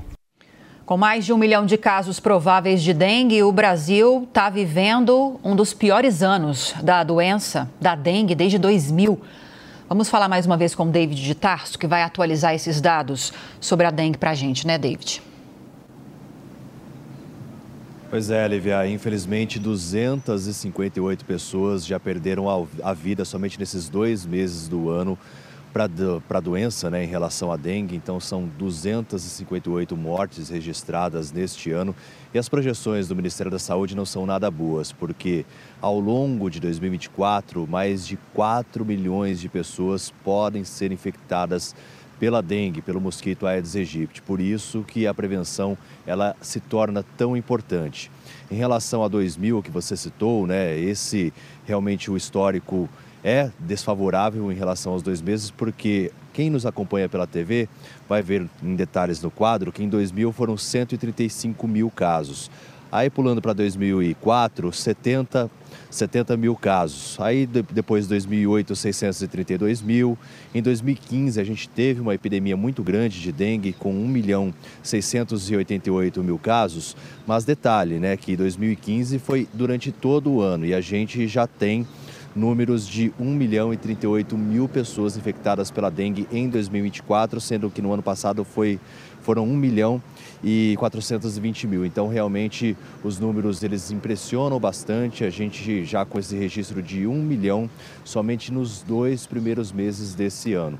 E se fizermos um recorte, fizermos um recorte em relação aos estados que lideram essa lista, em primeiro lugar, Minas Gerais, com 362 mil registros, depois vem São Paulo com 178 mil e o Distrito Federal 102 mil casos. Entre as regiões que têm a predominância em relação à quantidade de pessoas infectadas pela dengue, em primeiro lugar é, está Sudeste, com mais de 600 mil casos registrados, depois Centro-Oeste, 176 mil, Sul, 140 mil, Nordeste 35 mil e no Norte 23 mil casos sendo registrados com todo esse pico. Por isso que cabe às pessoas realmente, conforme o Bruno acabou de mostrar aí na reportagem, para que tenha um dia D. A dedicação do Ministério da Saúde é que as pessoas façam, pelo menos durante a semana, durante 10 minutos, tirar esse tempo para visualizar ali o seu imóvel. O que, que tem que possa acumular água? Calhas, atrás da geladeira, que também tem aqueles reservatórios né, para degelo. Enfim, são diferentes situações para não gerar o acúmulo de água. A gente até fez um cenário aqui ao fundo, né, nessa praça, justamente mostrando que tem água, mas o problema não é água assim, corrente, é água parada. E essa é a fonte dos desejos aqui na capital paulista. E o nosso desejo é que essas projeções realmente não se confirmem, viu, Lívia? Mas é bom alertar, viu, David? Ontem nós conversamos com mais uma especialista. Todos os dias a gente está conversando sobre, sobre o assunto com profissionais diferentes.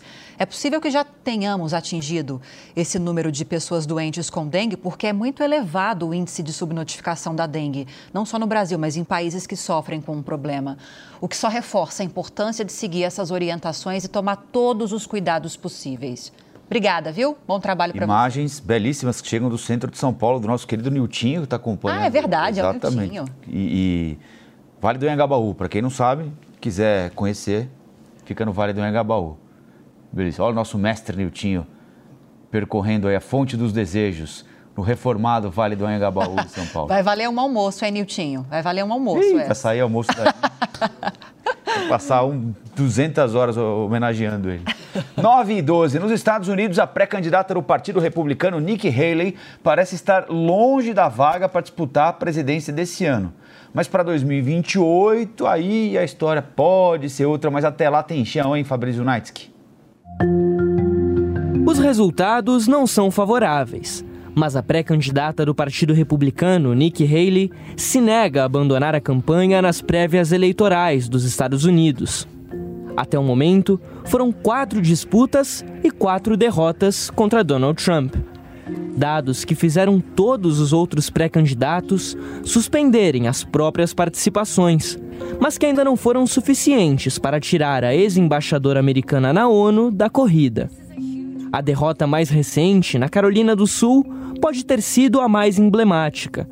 O estado é a terra natal de Haley, onde foi governadora por seis anos. Mas o histórico político não impediu a diferença de cerca de 20 pontos percentuais contra o ex-presidente. Aos 52 anos, a diplomata segue tentando se apresentar como uma alternativa viável e mais moderada a Trump dentro do Partido Republicano. Um cenário difícil, considerando a alta popularidade do empresário entre os eleitores conservadores. O magnata já canta vitória na pré-campanha e começa a planejar a eventual revanche contra Joe Biden em novembro.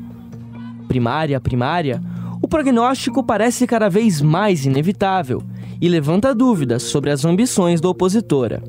Se a resposta das urnas não indica vida fácil para Nikki Haley, uma possível carta na manga está baseada na Suprema Corte. O judiciário pode acabar afastando Donald Trump da disputa nas próximas semanas, abrindo espaço para um outro nome dentro do partido. Se isso acontecer, Haley certamente ganharia força, considerando que Ron DeSantis e Vivek Ramaswamy, por exemplo, precisariam retomar as campanhas abandonadas desde o caucus de Iowa, no começo de janeiro. É o que explica o professor da Temple University da Pensilvânia, Lucas de Souza Martins. É uma questão de fato de posicionamento político, porque ela de fato ela se coloca em uma posição que, que ela é, se torna mais conhecida no eleitorado. Hoje o Ron DeSantis é conhecido, mas de uma forma mais local, na Flórida, no seu estado. Apareceu um pouco na, nas primeiras semanas das primárias republicanas, mas uma vez que ele para esta sua campanha, essa sua tentativa de candidatura à presidência, ele some do noticiário e quem permanece aparecendo, dando entrevistas ao vivo para grandes emissoras de TV, não é, às vezes, nem o Donald Trump. Quem aparece mais nesse cenário é a Nikki Haley. E ela aposta nisso, nessa exposição midiática para ser a pessoa que estaria pronta para assumir a cadeira de candidata republicana no caso de um impedimento do Donald Trump. Os próximos passos da campanha de Nikki Haley parecem incertos, mas a equipe da pré-candidata diz se manter confiante. Oficialmente, ela garante que irá continuar na disputa até a super terça, no próximo dia 5 de março, quando 16 estados realizarão primárias, valendo pouco mais de um terço do total dos delegados. Por trás disso está um forte financiamento de apoiadores. Em janeiro, Haley bateu recorde de arrecadação, com mais de 16 milhões de dólares. Mas os resultados ruins podem provocar um esvaziamento. Ligado ao setor químico, as indústrias Koch, principal doadora da campanha, anunciaram que devem continuar apoiando a ex-embaixadora, mas com ajuda financeira suspensa. Com menos verbas e, pelo menos até o momento, sem perspectiva de integrar um possível futuro governo de Donald Trump, Haley pode estar se planejando a longo prazo. Neste momento, permanecer nas prévias significa continuar no palanque e, consequentemente, semear uma nova candidatura a presidente em 2028. Por mais que ela não seja eventualmente escolhida pelo partido agora para ser a candidata à presidência, ela planta uma semente poderosa para 2028, porque, primeiro, ela se torna conhecida. Os eleitores sabem quem é Nick Haley, sabem a história de Nick Haley, sabem o que pensa Nick Haley. E também, em uma situação em que, mesmo que ganhe Biden, por exemplo, o democrata, nós sabemos que existe uma tradição de que o partido que fica durante oito anos no poder dificilmente ganha uma terceira eleição. E mesmo que ganhe, por exemplo, Donald Trump, ele não pode ser candidato novamente à Casa Branca é, em 2028, e aí a Nikki Haley aparece eventualmente como candidata novamente. Superar Trump nas urnas parece ser uma missão impossível para a candidata. Com mais perguntas que respostas, Nikki Haley ainda promete ser motivo de muita discussão nos Estados Unidos. Pois é, e amanhã, segunda-feira, os rivais dentro do Partido Republicano voltam a se enfrentar lá nos Estados Unidos e vai ser a vez da Carolina do Norte realizar as prévias. Mas a grande expectativa da semana é para o dia seguinte, para a chamada Super Terça. Durante o jornal Jovem Pan, o editor de internacional Marcelo Favalli explicou o cenário das primárias para a gente. Vamos acompanhar. Este é um momento em que há uma decisão de quem vai ser o candidato pelos partidos. Os democratas já deixaram muito claro que é o Joe Biden que vai tentar a reeleição, então os nossos olhos se voltam sempre então para os republicanos que por enquanto sobraram na disputa. O favoritíssimo Donald Trump e a Nikki Haley. Volto aqui. Tivemos seis importantes prévias, que são essas eleições internas organizadas pelo partido, votam os coligionários e escolhem o pré-candidato.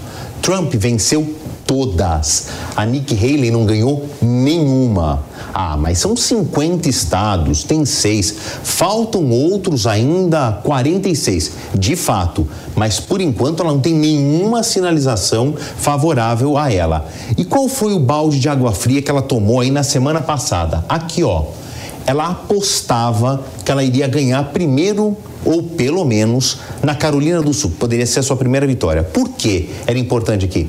Ela foi governadora na Carolina do Sul. Aí, né? Ela nasceu na Carolina do Sul, construiu a sua carreira política na Carolina do Sul, foi governadora duas vezes, foi a primeira mulher de um estado muito conservador, muito patriarcal. Então ela acreditava ter uma base política importante? Tem, mas o Donald Trump ainda foi mais forte do que ela. Todos os estados, todos os 50 estados americanos fazem prévias. Na terça-feira, na, na, primeira terça-feira de março, geralmente acontece, tem esse fenômeno. Todos São esses estados. 15 estados votam ao mesmo tempo, no mesmo dia. Então, entre o anoitecer de terça e no máximo amanhecer de quarta, a gente vai ter o resultado dessa super terça. E quem sai vitorioso dessa super terça, ou seja, tem 15 estados aí na manga, já sinaliza quem vai ser o, o apontado pelo é, partido. Obviamente, todo mundo já entendeu o tom que eu tô dando, que o Trump é favoritíssimo aqui nessa super terça. A Nikki Haley vai desistir? Ela não falou, mas é muito, muito, muito pouco provável que ela continue gastando dinheiro dos seus doadores depois de uma derrota acachapante na próxima semana. Zé Maria Trindade, vamos falar um pouquinho de eleições lá nos Estados Unidos. O Favale explicou para a gente muito bem sobre as expectativas para depois de amanhã, para terça-feira, a super terça, 15 estados vão fazer as primárias. Apesar disso, a gente pode falar que o cenário está praticamente definido. Teremos, muito possivelmente, praticamente certo, Biden concorrendo pelo Democratas e o Donald Trump concorrendo pelo Partido Republicano. Agora, depois de terça-feira, muito possivelmente com um cenário ainda mais definido, a pré-campanha, digamos assim, deve acelerar um pouco mais, né? Quais são suas expectativas? Pois é, eu vou pular um pouco e dizer que se nada acontecer, Donald Trump vai assumir a presidência dos Estados Unidos de novo, essa é a tendência. Olha, Lívia, eu tive a oportunidade de fazer uma cobertura de uma eleição presidencial nos Estados Unidos, acompanhei durante a campanha eleitoral, as prévias e finalmente a eleição do Barack Obama. É, é impressionante, eu preciso chamar a atenção aí sobre esse processo de prévias. Né?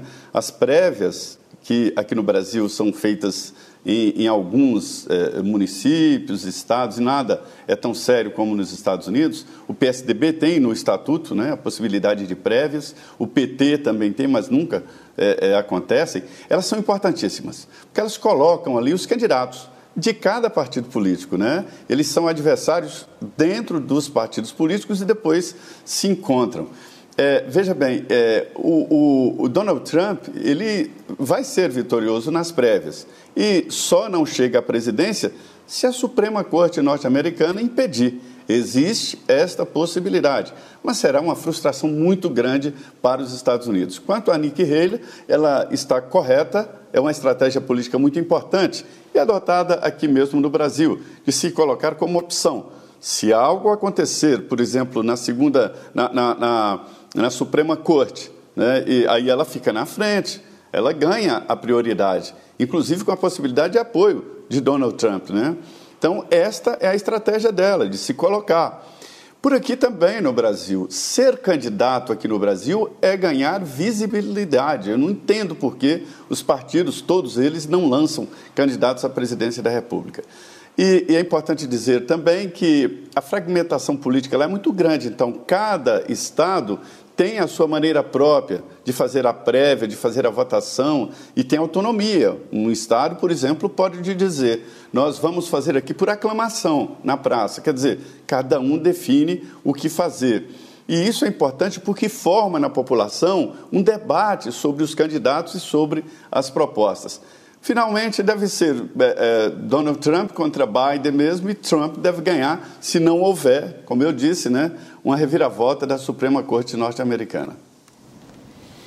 923, a agropecuária foi determinante para o resultado positivo do PIB de 2023. Vocês se lembram? Na sexta-feira a gente confirmou aqui o resultado, o IBGE confirmou o crescimento da economia brasileira no ano passado em 2,9%. E para chegar a esse resultado, o agro foi fundamental. E é claro, a perspectiva de que 2024 seja um bom ano também. Infelizmente não vai ser tão bom quanto o que passou, mas deve ser um bom ano também para o agronegócio. O Produto Interno Bruto, o PIB do Brasil, apresentou estabilidade no quarto trimestre do ano passado e encerrou o ano com um crescimento de 3%, totalizando 11 trilhões de reais.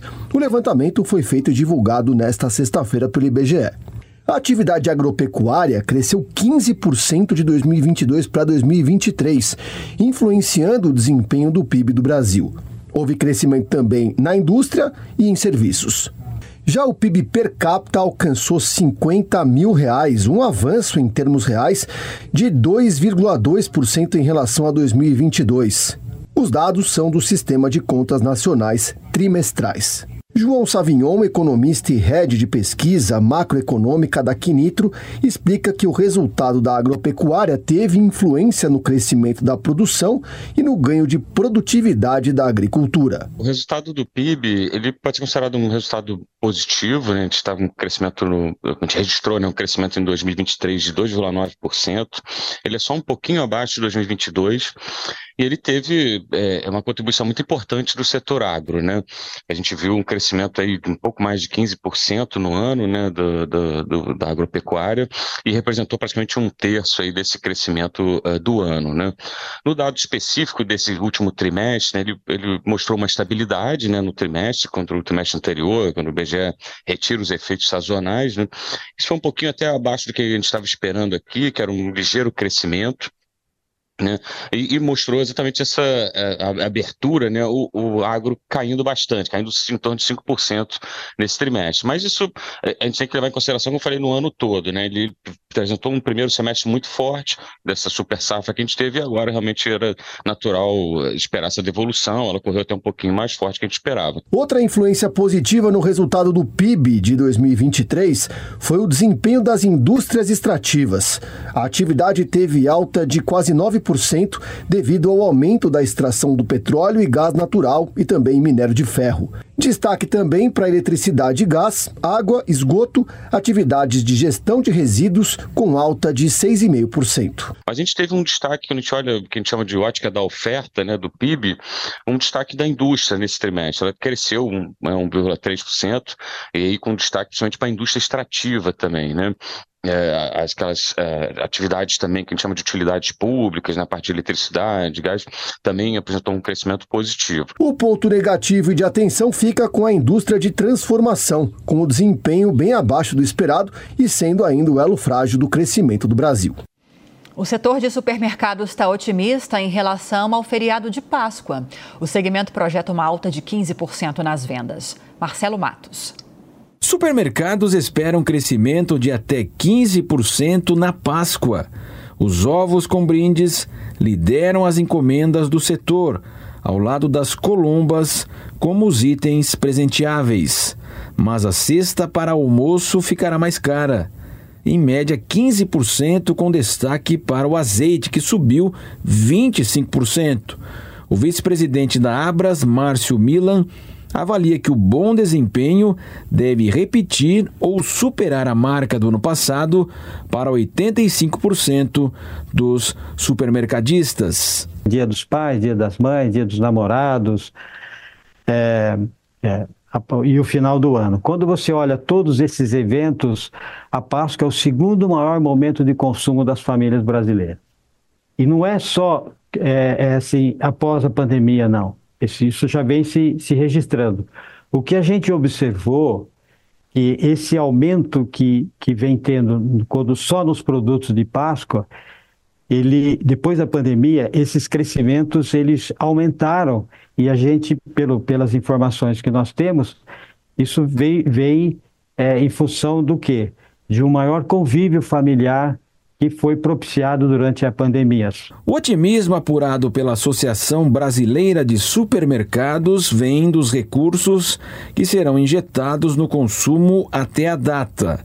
A Páscoa neste ano será em 31 de março, com forte influência do pagamento do Bolsa Família e de outros eventos, como a antecipação do pagamento de 31 bilhões de reais dos precatórios do INSS.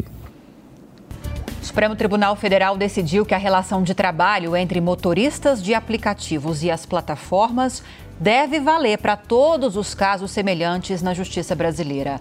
Janaína Camilo o plenário do Supremo Tribunal Federal formou maioria no entendimento de que há repercussão geral no julgamento de um recurso da empresa Uber contra uma decisão da Justiça que decidiu haver vínculo empregatício entre as empresas e um motorista.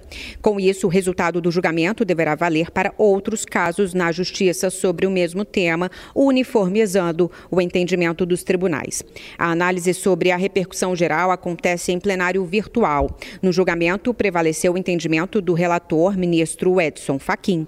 Em seu voto, Fachin argumenta que a questão em análise é de magnitude inquestionável, dada sua proeminência jurídica, econômica e social e sua conexão intrínseca com os debates globais que permeiam as dinâmicas laborais na era digital.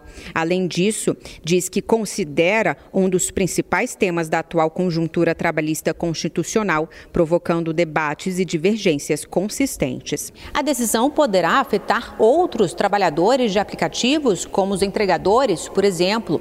Para os ministros, as inúmeras decisões divergentes no judiciário em relação ao tema têm gerado insegurança jurídica e que a resposta da Suprema Corte poderá garantir aos trabalhadores os direitos sociais laborais previstos na Constituição. O julgamento do recurso da empresa Uber está na pauta do plenário e deverá ser analisado nas próximas sessões. Se o resultado for por negar o recurso, ou seja, pela constitucionalidade do vínculo empregatício, os empregadores deverão receber todos os direitos trabalhistas garantidos pela CLT, como férias remuneradas, recolhimento do FGTS e 13 terceiro. Vamos seguir falando sobre esse assunto agora com o Eduardo Pastore, que é advogado especialista em direito trabalhista. Eduardo, bem-vindo. Obrigada pela participação. Bom dia. Bom dia, Lívia. Obrigado, obrigado pelo convite. A gente mostrou na reportagem, a Janaína explicou para a gente que essa decisão do STF trata sobre a repercussão geral desses possíveis vínculos entre motoristas e aplicativos. O que esperar sobre o mérito dessa discussão no STF? Olha, realmente o caso, é o caso em si é muito importante, muito, rele, muito relevante, como os próprios ministros do Supremo já deixaram claro. A repercussão geral ela vem, ela acontece justamente quando você tem um caso muito uma situação muito emblemática que vai atingir é, é, muitas empresas e muitos trabalhadores. Agora, o que esperar do Supremo é esta que é a pergunta que vale um milhão de dólares, né? Todo mundo está querendo saber como é que o Supremo vai se posicionar. O, o, o que me parece aqui, Olivia, só para não deixar é, a sua pergunta sem resposta, é o seguinte: há um entendimento, até por conta dos precedentes que o Supremo já vem, já vem apontando, inclusive da própria Justiça do Trabalho, em, em especial algumas turmas do Tribunal Superior do Trabalho, de que a questão do do, do, dos aplicativos, é, para solucionar essa, é, essa questão, você não pode colocar isso debaixo da CLT. Ou seja, o que, o, que, o que eu penso que existe aqui um consenso é que esses trabalhadores eles vão ter que ter algum tipo de proteção, mas não a proteção, pelo menos assim eu entendo, da consolidação das leis do trabalho. Por quê? Porque ele não, ele, esses trabalhadores não têm todos os elementos caracteriza, caracterizadores do vínculo de emprego que está contido no artigo 3 da CLT. Primeira situação é essa. Segundo, os próprios trabalhadores por aplicativos, eles negam a existência da CLT, eles não querem a CLT porque eles querem ter mais autonomia para poder se ativar em vários, com, com, vários, com vários contratantes simultaneamente. E isso os, os impediria, caso eles ficassem debaixo da CLT. O mundo inteiro, Lívia, discute essa, essa, essa, a natureza jurídica desta relação. O que me parece que o governo, inclusive, já compreendeu é que uma coisa me, me parece que é, é, é, já pacificada. Nós temos que tratar a questão das proteções desses trabalhadores sob a ótica do direito ao trabalho, não do direito do trabalho. O direito do trabalho são proteções seletistas, relação, relação de emprego, trabalho subordinado. E proteções do direito ao trabalho são aqueles trabalhadores que exercem uma atividade laborativa, mas que não estão necessariamente debaixo da CLT, mas precisam de alguma proteção inequivocamente. Isso é um consenso também que existe dentro do próprio Tribunal Superior, é, desculpa, dentro do próprio é, Supremo Tribunal Federal. É isso que vai ser decidido agora pela Corte, é, com a característica de, ser, de, ter, de ter os efeitos sobre a repercussão geral. Eduardo, bom dia. O governo está vindo com uma resolução também, não é? O, o, o, é claro que a decisão do Supremo se sobrepõe a isso, mas como é que você avalia essas duas coisas caminhando juntas e ao mesmo tempo? O Sim. Supremo pode, de alguma maneira, invalidar o que está sendo feito agora ou não necessariamente? O governo tomou uma iniciativa de trazer para si a tentar a, a, composição desta questão dos trabalhadores por aplicativos e abrir um diálogo tripartite com empresas, com empregados e o próprio governo. Então existem duas situações aqui, Rafael, ocorrendo em paralelo. Uma é a negociação que o governo faz para regulamentar os aplicativos de uma maneira geral, como eles não, como o governo não conseguiu chegar num, num, num consenso para regulamentar especificamente a situação dos, do, dos trabalhadores por aplicativos do iFood, esses que fazem as entregas de, de, de pizza, enfim, é, como, esses como, é, como o governo não conseguiu regular, não conseguiu chegar num consenso com relação a esses trabalhadores que fazem, que, exerci, que exer, executam essa atividade laborativa em especial, o que, que ele fez? Mandou um projeto de lei agora, o Lula, inclusive, o presidente Lula vai encaminhar agora, segunda-feira, esse PL, para regulamentar a questão dos aplicativos, do trabalho para aplicativos para o Uber, transporte de pessoas, e deixou aberto ainda a negociação para a regulamentação dos trabalhadores por aplicativos, esses que eu coloquei aqui, os, os que andam de moto, que entregam pizza, é, mercadoria na porta da sua casa. Se o Supremo Tribunal é, decidir, no meio do caminho, o Supremo Tribunal decidir em como, é, como isso vale, como, como foi dito aqui, repercussão geral, vale para todas as, as, ações trabalhistas que estão em trâmite, e decidir é, pela não caracterização, não implementação, incidência da CLT, isto vai valer para todo mundo. Então, para responder a sua a pergunta, Rafael, realmente, nós temos agora dois, dois universos, dois campos de, de, de acerto dessa questão do, do, do, aplicativo. Se o Supremo Tribunal Federal sair na frente, ele vai regulamentar de um jeito. Agora, nada impede de que o parlamento se manifeste. O Supremo Tribunal Federal, como todos sabem, é a última instância do Poder Judiciário.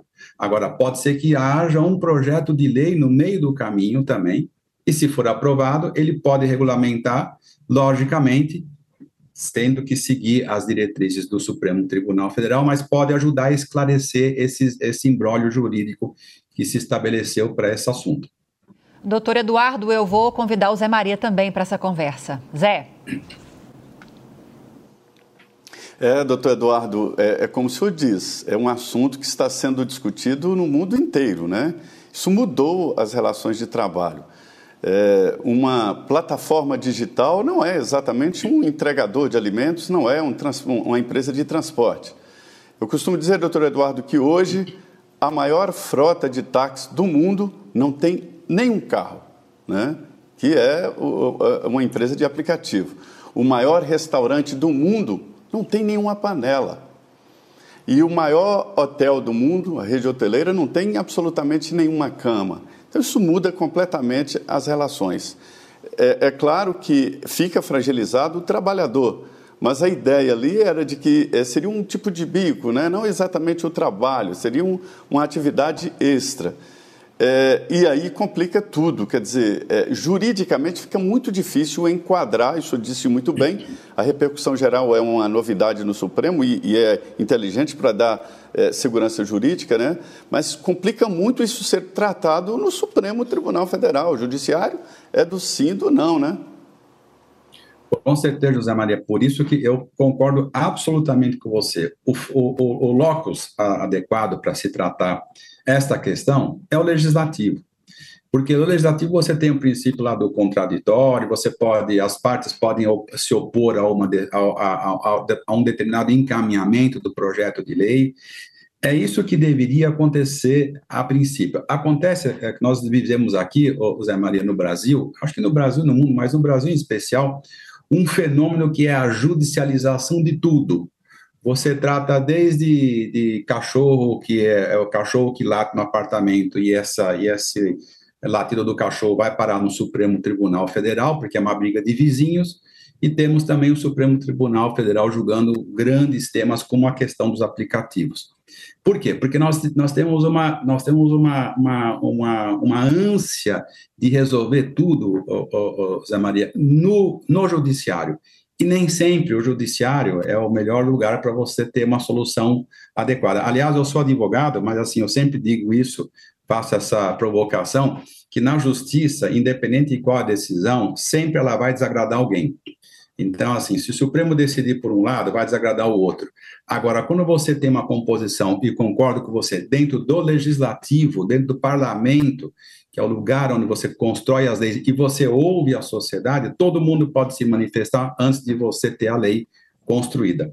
Com certeza, na minha opinião, eu, eu penso eu que o Supremo não seria o melhor ambiente para se discutir algo tão delicado como você colocou, Zé Maria. As tecnologias impactaram de tal forma das relações de trabalho que mudaram tudo. Que as tecnologias mudaram todas, as, praticamente todas as relações. Isso precisa ser contemplado e, encaixado, é preciso que haja um encaixe jurídico, na minha opinião, dentro do legislativo e não no Supremo Tribunal Federal. Acontece que já está lá, judicializou, está lá, e agora nós vamos ter essa, como coloquei aqui, esse embrólio, essa tensão jurídica aqui, porque o Supremo pode decidir algo que vá desagradar quem não concordar com a sua decisão. Esse que é, esse que é o problema. Agora, por outro lado, para finalizar aqui, o Supremo decidiu, decidiu. Aí nós temos que cumprir e a sociedade vai ter que se adequar ao entendimento do STF.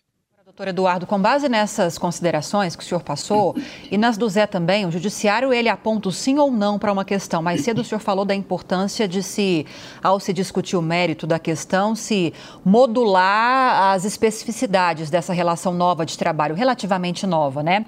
É possível que o STF aguarde a análise do Congresso sobre essas propostas que vão ser apresentadas na próxima segunda manhã pelo governo para criar uma nova categoria podemos dizer assim, de trabalho entre motoristas sim, e aplicativos. É, é, possível é. que o STF aguarde uma decisão para, depois disso, é, fazer a análise de mérito desse processo? Eu ouço isso, é possível, Lívia. É, eu ouço isso de, algum, de alguns ministros do Supremo Tribunal Federal. Os próprios ministros reclamam do seguinte: eles são instados constantemente a se manifestarem sobre vários temas porque o legislativo não se move.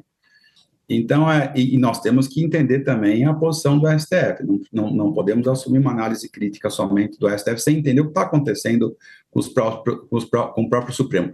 Eles muito, o, o Supremo muitas vezes é, é a se movimentar porque o Legislativo não fez o seu movimento. Então, é possível, sim, dentro de um julgamento desse tipo e com essa magnitude, com essa repercussão, os ministros do Supremo Tribunal Federal com certeza são sensíveis à questão e podem e podem aguardar um pouco, por exemplo, a, a, a, a, tramitação de um projeto de lei. Acontece, Lívia, é que esse tema já está muito quente sendo discutido em, várias, em vários âmbitos.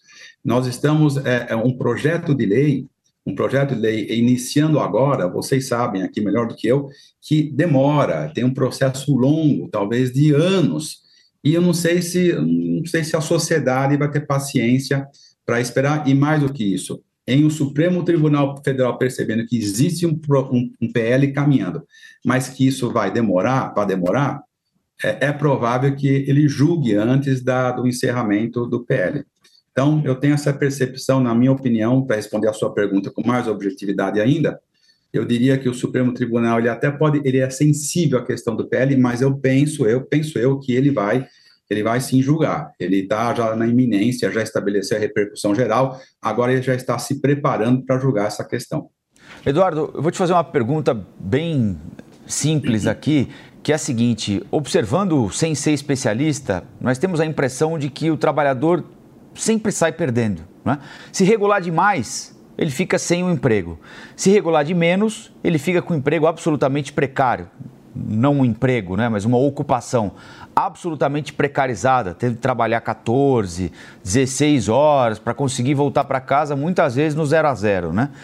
Há alguma chance de, ao fim disso tudo, discussão no legislativo, no executivo, no judiciário, o tra trabalhador pelo menos conseguir empatar o jogo, se ganhar de 1 a 0, 2 a 1 já está valendo também? Ou essa impressão minha está equivocada? Não, você, a, sua, a sua análise está absolutamente correta. Hoje, o que nós temos aqui, Rafael? Um prejuízo para todo mundo. E, pro, e em especial para o trabalhador. Porque hoje, Rafael, esse trabalhador, não, não o trabalhador do Uber, que não se arrisca tanto, mas esse sujeito aqui que anda de moto, que nós sabemos, inclusive, o jeito que eles andam, lá e para cá, correndo o risco, se ele se machucar, ou se ele bater num poste e morrer, a família dele fica sem direito à pensão, à pensão por morte, ou esse trabalhador, se ele não morre, mas se ele não, se ele não falece, mas ele se machuca, ele não consegue ter a proteção da Previdência. Por outro lado, a Constituição manda, manda encaminhar é, é, é o trabalhador machucado para o SUS. E quando ele entra no Sistema Único de Saúde, ele pressiona todo o sistema público de proteção previdenciária, de, de proteção à saúde e segurança, que quem, que quem paga, quem custeia é a sociedade. Então, é, Rafael, a sua observação é absolutamente correta. Hoje nós temos uma, uma, despro, uma, uma desproteção generalizada que efetivamente traz, sim, um problema sério para o trabalhador, que, que, atua nessa maneira, em especial esse que eu coloquei aqui, que está com a moto para cima e para baixo, não Uber, para sua família, para os seus filhos, nós precisamos resolver esses problemas, esse problema. Existem algumas propostas, Rafael, de, da proteção, como eu coloquei, a proteção do, para o direito ao trabalho, não direito do trabalho. Proteção para o direito ao trabalho, quais seriam? As proteções previdenciárias, não seletistas. Esse talvez seja o melhor encaixe. Você protege esse sujeito que exerce o trabalho sem emprego mas não vai ter a proteção da CLT porque ele não é empregado, mas também não vai deixar de ter proteção nenhuma. Ele vai ter a proteção, pelo menos, da Previdência Social para que ele seja fique coberto com assistência à saúde, segurança, acidente e morte, ou até aposentadoria por invalidez. Existem projetos de lei nesse sentido. Talvez nós precisássemos olhar um pouco melhor para esses PLs e caminhar, mais uma vez, está dentro do parlamento a solução, entender como é que esses projetos de, lei fun de leis fun funcionam para proteger o trabalhador que está numa relação tra de trabalho sem emprego. Esse assunto com certeza segue no nosso radar. Com certeza voltamos a conversar. Falamos com Eduardo Pastore, advogado especialista em direito trabalhista. Muito obrigada, doutor. Bom domingo e até Muito a próxima. Obrigado. Obrigado, obrigado pelo convite mais uma vez. Bom, Bom domingo para todos. Obrigada. Obrigado. Uma comitiva do governo federal vai ao Acre amanhã para auxiliar a população atingida por enchentes. O Bruno Pinheiro, ao vivo, direto de Brasília, tem mais detalhes para gente. Bruno, bom dia. Rafael Colombo, ótimo dia a você, a quem nos acompanha. Sempre uma alegria, uma honra e uma satisfação. Já são 100 mil pessoas afetadas no estado do Acre, em várias cidades. Ruas inteiras foram acometidas, 50% de várias cidades também foram acometidas. Choveu e muito, na verdade.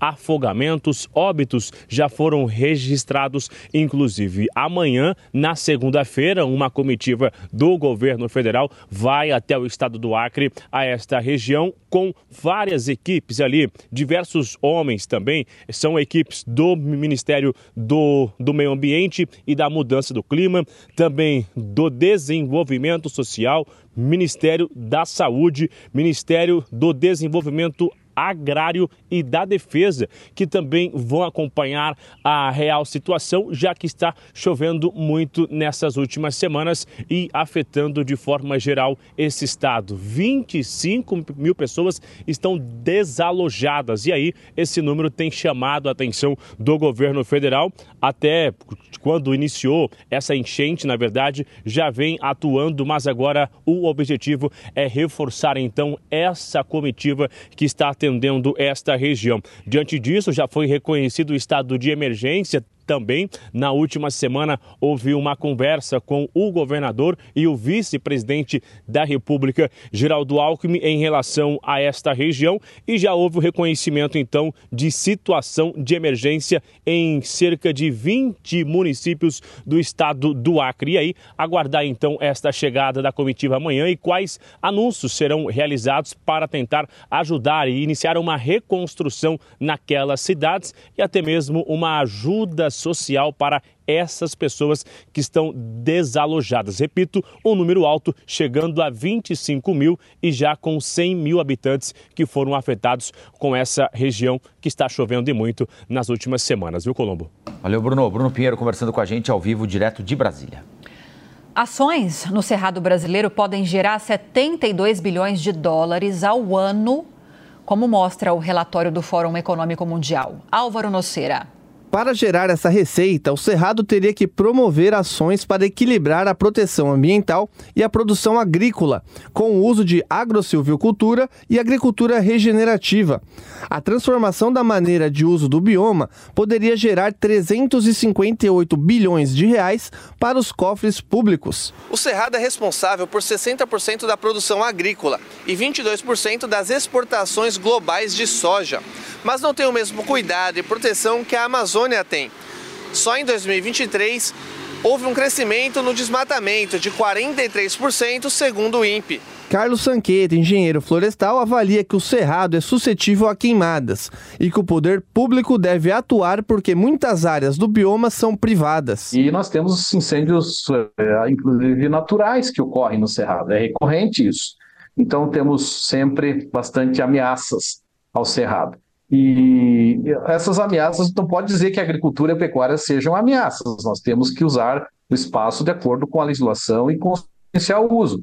Então, a maior parte das áreas do cerrado são privadas, isso nós temos que entender. E a lei permite que parte do cerrado seja convertido em usos econômicos.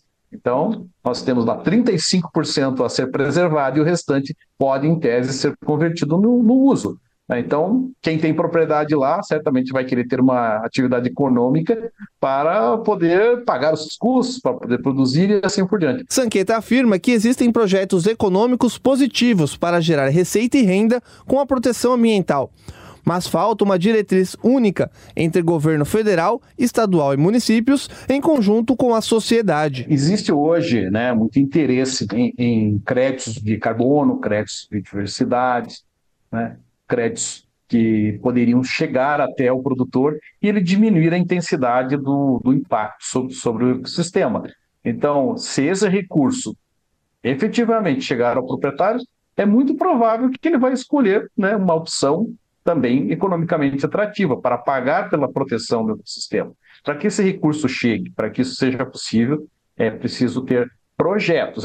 Em números absolutos, foram desmatados 7.828 quilômetros quadrados no Cerrado brasileiro em 2023. Faltam sete minutos para as 10 horas da manhã. A Comissão de Educação do Senado aprovou nesta semana que passou o projeto de lei que cria o marco legal da indústria de jogos eletrônicos. Repórter Vitor Moraes. A Comissão de Educação aprovou nesta semana o projeto de lei que cria o marco legal para a indústria de jogos eletrônicos no Brasil.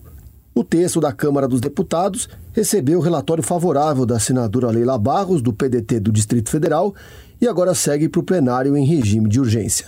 O projeto regula a fabricação, a importação, a comercialização, o desenvolvimento e o uso comercial dos jogos, além de apresentar medidas para incentivar o ambiente de negócios e aumentar a oferta de capital para investimentos no setor.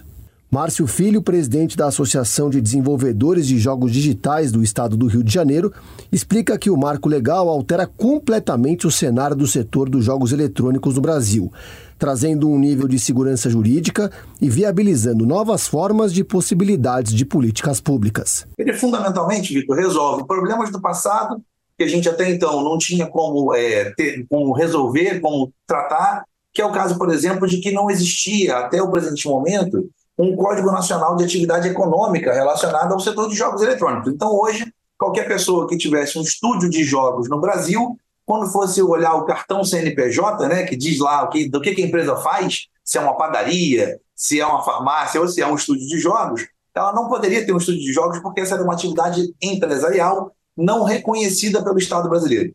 Então, a lei corrige essa distorção. Ao mesmo tempo, se não existe empresa, também não existe emprego. Então, quando você pensa na criação de empresas prestadoras de serviço, quando você pensa na criação dos MEIs que possam prestar serviços eventuais a empresas, ou mesmo na assinatura de carteiras, né, de vínculos trabalhistas com a carteira de trabalho assinada, não havia código brasileiro de obrigação de ocupações né, para poder ser colocado em carteira. Com o PL, a ferramenta dos jogos eletrônicos se consolida no país e passa a ter agora duas áreas como base: uma obra audiovisual com suporte tecnológico. E claro que isso conecta com outras áreas, como por exemplo da cultura, de pesquisa e desenvolvimento e das startups, gerando cada vez mais reconhecimento. Rodrigo Terra, presidente da Abra Games, diz que agora fica muito mais fácil saber de fato o tamanho do mercado. O esforço de mapeamento que a gente tem que fazer é enorme, né? Porque você tem que caçar as empresas que estão debaixo de 11 atividades econômicas aí e tentar descobrir o que acontece. Quando você tem uma organização em, um, em uma atividade única, primeiro você tem essa questão do, do próprio entendimento do tamanho do mercado, e também você consegue fazer políticas direcionadas para esse setor também, né, de uma forma especializada. Né? Hoje a gente é, acaba é, sendo muito pulverizado, e quando a gente tem esse entendimento do, do KINAI, quando você abrir um CNPJ, outras questões, como a própria, é, como, como você bem citou, as questões do emprego, né, ou seja, as profissões ou o tipo de serviço que eu quero abrir uma empresa. Eu quero abrir uma empresa de é, QA, que é um serviço, né, um testador de jogo. Eu quero abrir uma empresa que só testa jogo.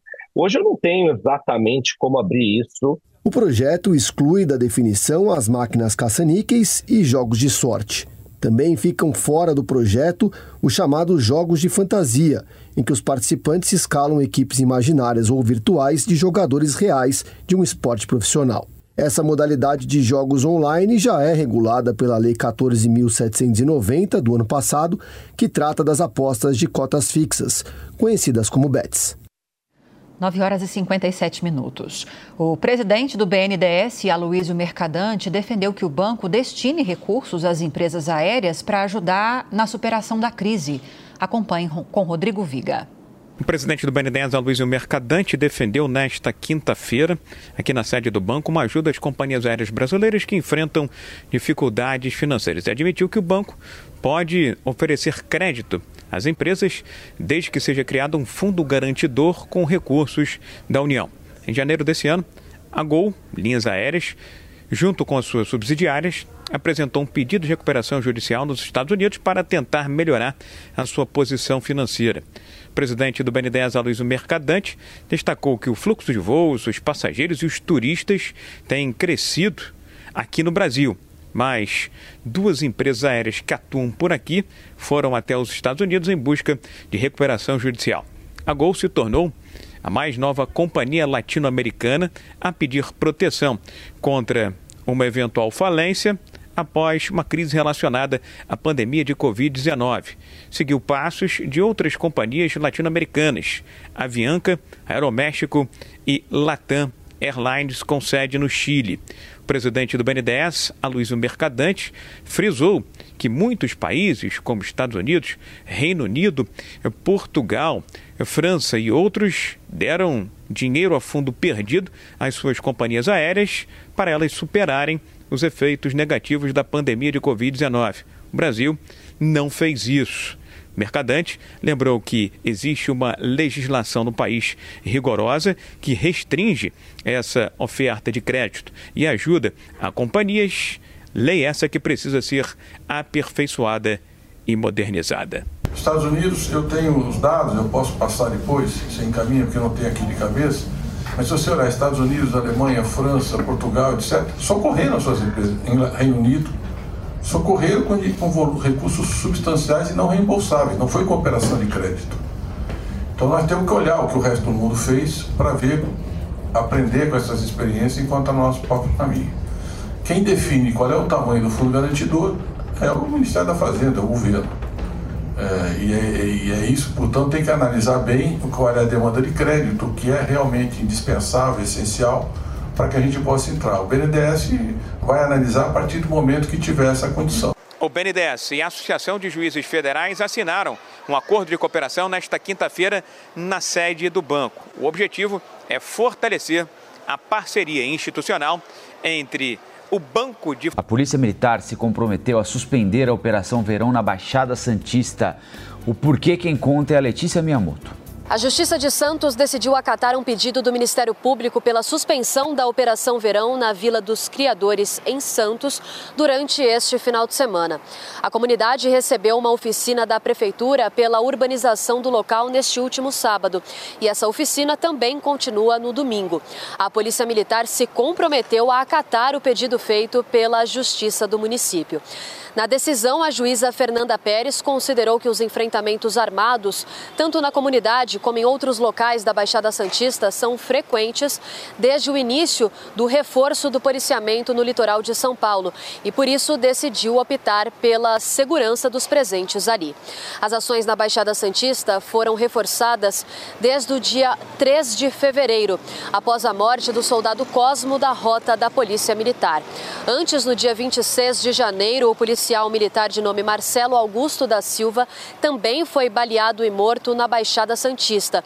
Na ocasião, ele estava na rodovia dos imigrantes, na altura de Cubatão, quando foi surpreendido por criminosos armados. De acordo com informações da Secretaria da Segurança Pública, o objetivo desses criminosos seria levar a motocicleta do policial militar.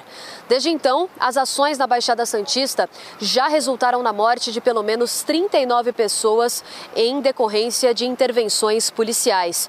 Em resposta a este número, a Defensoria Pública de São Paulo pediu no último dia 16 à Organização das Nações Unidas que essas ações fossem encerradas no litoral de São Paulo.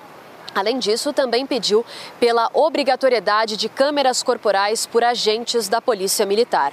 Já a ouvidoria da Polícia de São Paulo também denunciou à Procuradoria-Geral do Estado supostas irregularidades nas abordagens por conta por parte desses agentes durante também as ações realizadas na Baixada Santista.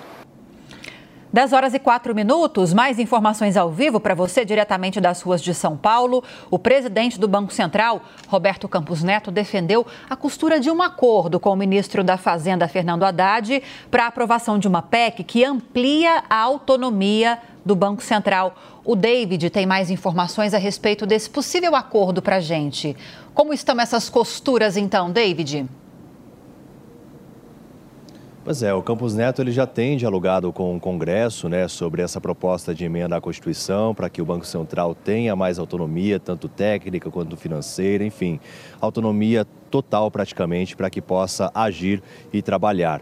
E vem dialogando também com o ministro da Fazenda, Fernando Haddad, para que tudo isso aconteça. Ele concedeu uma entrevista exclusiva à Folha de São Paulo à jornalista Adriana Fernandes e falou sobre diversos aspectos, entre eles que de três anos para cá com aquela medida da gestão ainda do Bolsonaro, o Banco Central ganhou sim mais autonomia, mas é preciso mais. Segundo ele, 90% dos bancos centrais existentes em outros países já têm essa autonomia, essa força para que possa atuar e eles também, ele também deseja que isso aconteça aqui no Brasil por meio do Banco Central Brasileiro. Então, essas medidas que o Campos Neto está reivindicando é para que justamente é, as ações tenham efetividade e ele falou que não vai fazer nada à revelia, que tudo vai ser aberto ao diálogo para que eles possam trabalhar em conjunto com o governo, mas as medidas elas precisam ser autônomas, ou seja, o Banco Central realmente ter a decisão. Por exemplo, é, no começo do ano a gente falou bastante sobre isso, né, que o governo Lula criticava bastante, até o próprio presidente, quanto o ministro da Fazenda, sobre a elevação das taxas de juros, a taxa Selic, uma medida do Campos Neto para tentar controlar a inflação, à medida que a economia não melhorava. E diante disso, então, houve foram diversas rusgas que o Campos Neto teve com o governo federal. Então, ele defende essa autonomia para que possa atuar. A jornalista também perguntou nessa entrevista sobre uma fala recente de Campos Neto de que o Banco Central estaria derretendo, porque a gente mostrou também aqui na Jovem Pan News, né, que os servidores do banco estão nesse processo de greve, estão reivindicando melhores salários, melhores posições também quanto a alguns cargos, e o Campos Neto também defende essa questão, dizendo que por isso que é necessária a economia, é, aliás, a autonomia financeira para que eles possam atuar. Então, diante disso, segundo ele, a situação tem tudo para ser controlada em relação a essa greve, mas eles estão sofrendo, assim como outras instituições também, o processo de saída desses servidores. Estão indo para a iniciativa privada, até mesmo cargo de comissão estão sendo descomissionados, então realmente eles estão sofrendo com isso. E atrapalha os projetos do banco, como por exemplo o Drex, que é a moeda digital, que eles estão costurando essa moeda digital, fazendo esse projeto para que ele possa avançar. E essa situação, esse movimento grevista, né? Aquela situação, às vezes, dos servidores é, não satisfeitos, acabam os projetos ficando mais travados para que possam seguir. Então, nessa entrevista concedida à Folha de São Paulo, o Campos Neto falou sobre essas diferentes situações, mas defendendo principalmente a autonomia do Banco Central, viu, pessoal? Muito obrigada pelas informações, David. Até já. Vamos falar mais uma vez com Zé Maria Trindade. Zé. Imagino que a Haddad fica numa situação delicada, né? O banco conquistou a autonomia operacional em 2021, no governo do ex-presidente Jair Bolsonaro, e agora Campos Neto costura um acordo com a Haddad para que haja uma ampliação dessa autonomia, que seja também uma autonomia financeira, orçamentária, para dar mais liberdade de atuação do Banco Central. Só que a gente sabe que tem muitos parlamentares, tem muitos integrantes do governo e do PT que são contra, inclusive a essa autonomia. Tem projeto de lei, parece, no Congresso que pretende desfazer essa autonomia de 2021. Como o Haddad deve lidar com essa situação? Pois é, olha, Lívia, o PT votou a favor desse projeto, né, de é, não é uma independência, uma autonomia do Banco Central, e agora Campos Neto tenta exatamente uma independência, é quase uma independência do Banco Central. O Banco Central hoje funciona como uma autarquia, como, na verdade, como uma agência reguladora. E é responsável pelo, é, pelo, pela moeda brasileira, política cambial, e é um, um ponto muito importante. É, as críticas duras do governo Lula ao presidente do Banco Central não era nem a metodologia, mas sim ao presidente do Banco Central e isso é, é, é, é normal. Veja bem que agora, no próximo ano, o presidente Lula vai indicar o novo presidente do Banco Central, já indicou dois, dois diretores. Imagine se o presidente Lula indique a Dilma Rousseff. Ela assumiria a presidência do Banco Central. E dois anos no futuro governo, que pode ser, por exemplo, outro governo, vamos colocar aqui o Tarcísio, presidente do Brasil, terá que conviver com dois anos com a Dilma na presidência do Banco Central. Então há um equilíbrio nisso aí. E o PT votou para esta autonomia do Banco Central. Essa autonomia distancia as decisões técnicas para garantir a moeda de decisões políticas para manipular dados ou, por exemplo, é, é, gerir ali a política cambial que impacta fortemente o nosso dia a dia. Então, a ideia é aumentar mesmo esta independência do Banco Central. Esse acordo é possível, né? Fernando Haddad está é, apoiado por vários deputados, inclusive alguns liberais, que entendem que é preciso apoiar o Fernando Haddad, porque as ideias dele são melhores do que a do núcleo duro do governo. Então é melhor fortalecer o Fernando Haddad do que deixar outra decisão do núcleo duro do governo. Isso é importantíssimo. Milley foi eleito na Argentina defendendo simplesmente a extinção do Banco Central. Isso não é novidade. Nos Estados Unidos há essa proposta de extinção e deixar a moeda seguir livremente, né? Mas por aqui não se fala ainda em extinção, e sim um aumento da autonomia, inclusive administrativa, do Banco Central. Portanto, é possível sim esse acordo. Zé Maria Trindade, daqui a, daqui a pouquinho ele volta direto de Brasília. 10 horas e 11 minutos, os planos de saúde podem ficar ainda mais caros neste ano aqui, hein? O Vitor Moraes explica pra gente. O custo do convênio médico de crianças está superando o do público acima de 59 anos, que historicamente tem os maiores gastos médicos. A razão principal é o aumento no volume de atendimentos para tratamento do espectro autista. Um levantamento feito pela consultoria funcional com um milhão de usuários de plano de saúde apontou que o preço do convênio na primeira faixa etária, ou seja, de 0 a 18 anos, aumentou 43% em 2022 e 16% no ano passado. Essa variação chega a ser de 3 a 4 vezes maior do que os usuários com 59 anos, que é a última segmentação de idade dos planos de saúde. Italoema Sanglar, gerente da Funcional Health Tech, diz que o que chama atenção é que a partir de 2022, o custo da primeira faixa etária de 0 a 18 anos passou a ser superior ao custo das duas faixas etárias seguintes, de 19 a 23 e de 24 a 28 anos. O que a gente está vendo acontecer é que, como esse custo das pessoas de 0 a 18 anos subiu, Consequentemente, as operadoras também tiveram que aumentar o seu preço. Então, o preço ainda não aumentou 43%, mas ele aumentou porque hoje em dia já não tem o preço que custava antes, já não suporta o custo dessa faixa. Então, o, o que a gente consegue observar de imediato foi um aumento do custo dessa faixa e essa mudança da lógica de variação de custo por idade. Fato é que, com o crescimento do custo na primeira faixa etária, combinado com a regra normativa que prevê que o preço da faixa etária mais velha não pode ser inferior ao preço da faixa anterior, o plano de saúde tem se tornado mais caro para todas as idades. É o que explica Luiz Feitosa, advogado especialista em direito médico da saúde. A medicina infantil deve ter um crescimento muito mais alto, principalmente nas questões dos exames, das terapias ocupacionais, que ela vem crescendo é, é, num índice muito alto. Principalmente após a lei que desconstituiu, de certa forma, o entendimento fixado em 2022 pelo STJ, que era do rol taxativo da ANS. Outro aspecto relevante que corrobora com esse aumento do preço é que, historicamente, a lógica da distribuição de preços por faixa etária consiste em redistribuir os carregamentos não assistenciais nas faixas mais jovens, onde o custo assistencial teoricamente é menor e desonerar as faixas etárias mais velhas, cujo preço cobre basicamente o custo esperado. O carregamento não assistencial consiste na parcela do preço destinada a cobrir as despesas administrativas, comerciais, entre outras não ligadas diretamente ao atendimento médico hospitalar. Agora, 10 horas e 14 minutos, a gente volta a falar sobre a nova medida em vigor em todo o Brasil desde sexta-feira, aumentando a mistura de biodiesel ao diesel. Essa nova fórmula deve impactar o preço do combustível para o consumidor final. Quem traz mais informações para a gente é o Rodrigo Viga. A mistura do biodiesel no diesel está mais alta. Isso pode impactar ligeiramente no preço do combustível nas bombas para os consumidores. A partir desta sexta-feira, 1 de março, a mistura de biodiesel no diesel passou a 14%. Antes era de 12%.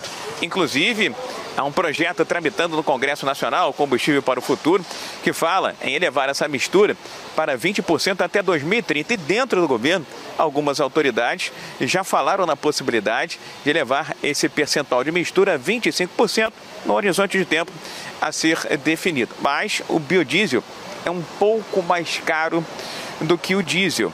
Segundo analistas e especialistas, essa elevação de 12% para 14% na mistura, dois pontos percentuais, deve implicar no impacto nas bombas para os consumidores de até 2 centavos por litro eh, de diesel. Em paralelo, a Petrobras também vem desenvolvendo uma nova tecnologia para um diesel mais sustentável.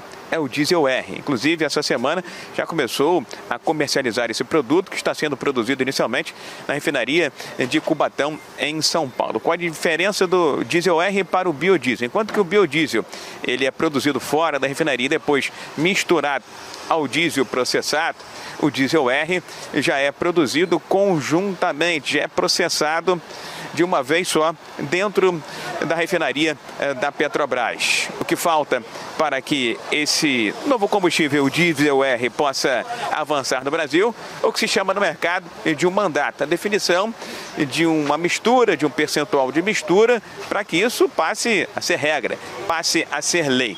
O presidente do IBP, o Instituto Brasileiro de Petróleo, Roberto Ardengue é um dos defensores do diesel R, uma das diversas rotas tecnológicas para que se tenha um combustível mais sustentável e que emita menos carbono.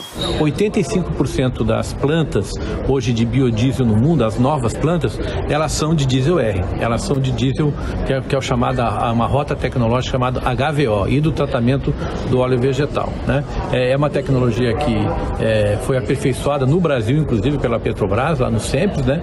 E, e a Petrobras já anunciou, é, a Petrobras, a Asenen e outras empresas que produzem é, o diesel já anunciaram é, intenções de investir investir é, centenas de milhões de dólares nessa nova tecnologia, porque é uma maneira mais eficiente e de melhor qualidade para você trazer o biodiesel. Para isso, nós temos que é, colocar hoje, nós temos, existe um projeto de lei no Congresso, que é o PE, é o PL do combustível do futuro, né? Colocar essa como uma rota possível de ser utilizada no Brasil. Outra mistura que pode aumentar em breve é a do etanol na gasolina percentual de 27% pode chegar até 30%, eh, de acordo eh, com o programa Combustível eh, do Futuro. O presidente da Única, que representa o setor sucro-alcooleiro brasileiro, Evandro Gussi, acredita que existe um ambiente favorável para a elevação desse percentual e para a aprovação do projeto no Congresso Nacional. Etanol tem cumprido um papel fundamental nisso no Brasil, pode cumprir um papel ainda maior no mundo é, e, sem dúvida, isso favorece que as nossas uh, as nossas pautas nacionais, como essa enviada pelo governo no combustível do programa Combustível do Futuro do ministro Alexandre Silveira, assinado pelo presidente Lula, possam avançar com celeridade, como já garantiu o presidente Arthur Lira e o presidente Rodrigo Pacheco. O mercado de petróleo e derivados está atento aos movimentos internacionais, até porque começou a vigorar essa semana uma nova decisão da Rússia, um dos grandes produtores globais de petróleo e derivados. A Rússia, para manter os preços internos baixos, decidiu suspender as exportações de gasolina. Como o Brasil é autossuficiente na produção de petróleo, mas não na produção de derivados, diesel e gasolina, por exemplo, pode ser que essa decisão da Rússia de impedir exportações de gasolina mexa com preço internacional e, consequentemente, aqui com os preços internos do derivado de petróleo. Do Rio, Rodrigo Viega. Bom, a gente vai conversar agora sobre esse assunto com o presidente da Frente Parlamentar Mista do Biodiesel, o deputado federal Alceu Moreira, do MDB do Rio Grande do Sul. Tudo bem, deputado? Bom dia e obrigado por nos receber. Bom dia, Rafael. Bom dia, Lívia. Bom dia, Bom dia os nossos queridos amigos do Jornal da Manhã. Deputado... Deixa eu dizer para vocês o seguinte. Pois não. Pois não? Não, pode, pode continuar, desculpe. Deixa eu dizer para vocês o seguinte: a melhor forma de, começar, de fazermos um debate como esse é começarmos o debate pela verdade. Começarmos o debate por uma mentira é certamente chegar em algum lugar que não se deseja. Nós não temos nada contra o HVO, podem perfeitamente discutir isto, só que ele nunca será biocombustível, é, ele é combustível fóssil. Tá? portanto, emite menos, é, polui menos, nós estamos totalmente de acordo. Comparar diesel fóssil com biodiesel é a mesma coisa tu pegar um pedaço de sabão e de queijo e querer comer os dois. Não, são coisas absolutamente distintas. Embora para alguma função eles tenham o mesmo objetivo, eles são completamente diferentes.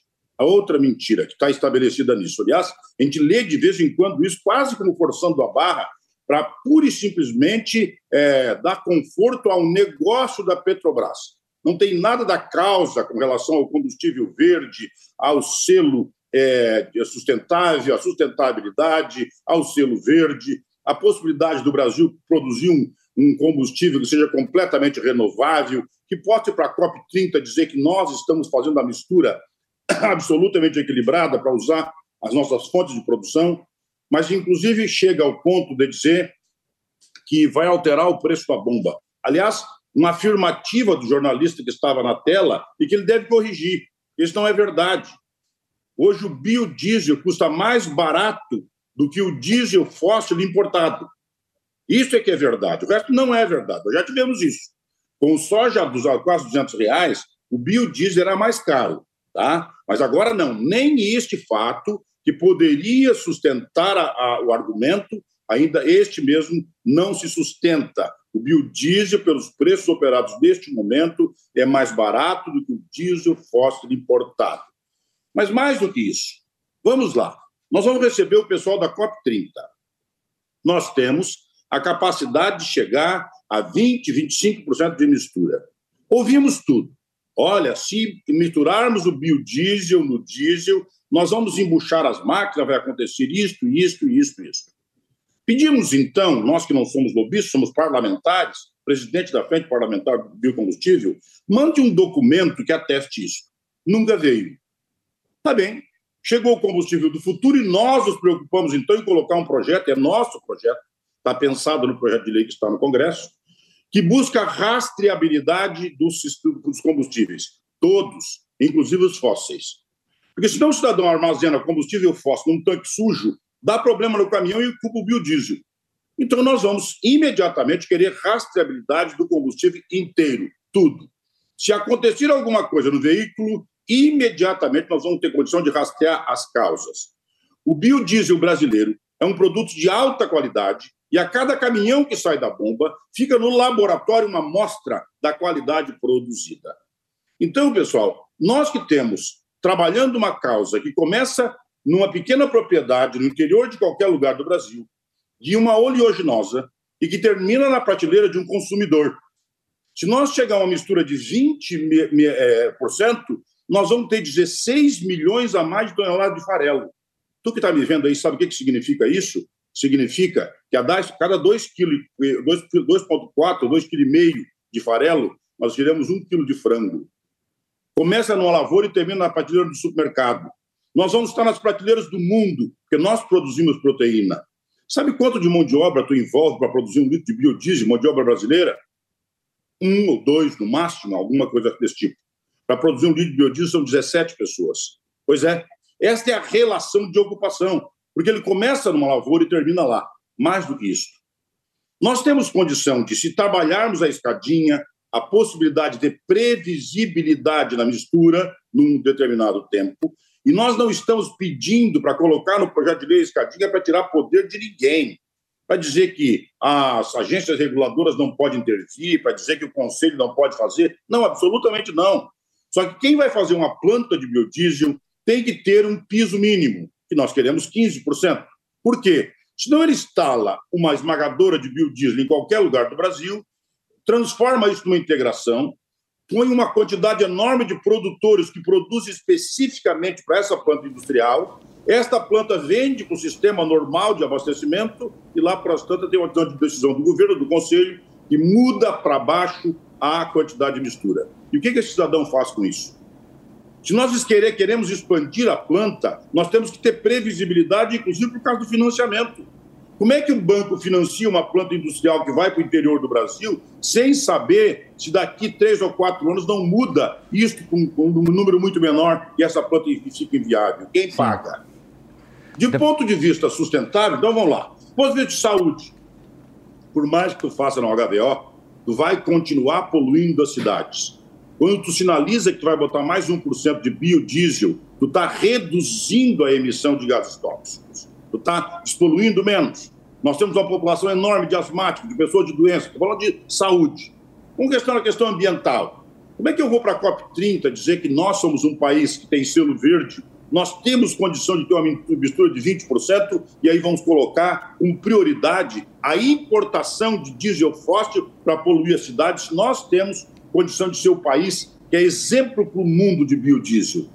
Bom, vamos lá. E do ponto de vista negocial, tá? Quantos empregos isso vai gerar nesse negócio para o Brasil inteiro? Começando numa propriedade. Quantas pessoas serão ocupadas nas plantas? Vocês dizem qual é a face deste corpo multifacetado que nós estamos discutindo, em que o biodiesel se comporta, se compara com o diesel fóssil. Por favor, quer... quem quiser forçar isso como negócio, terá que fazer para dizer o seguinte: eu não quero perder um negocinho bom que é de importar biodiesel, porque isso é bom para a Petrobras. Mas para a sociedade brasileira e para o futuro, uh, futuro do biodiesel e de um país selo verde, com certeza não. Vai lá, Lívia. Doutor, é, deputado, só para a gente entender um pouco melhor, então. O senhor é favorável que haja o aumento dessa mistura, mas não da forma como está estabelecido isso no projeto de lei de combustível do futuro. Seria isso? Não, tu não entendeu. Não, não entendemos mesmo. Por favor. Lei, pra... Não entendeu nada. O projeto de lei é o que nós queremos.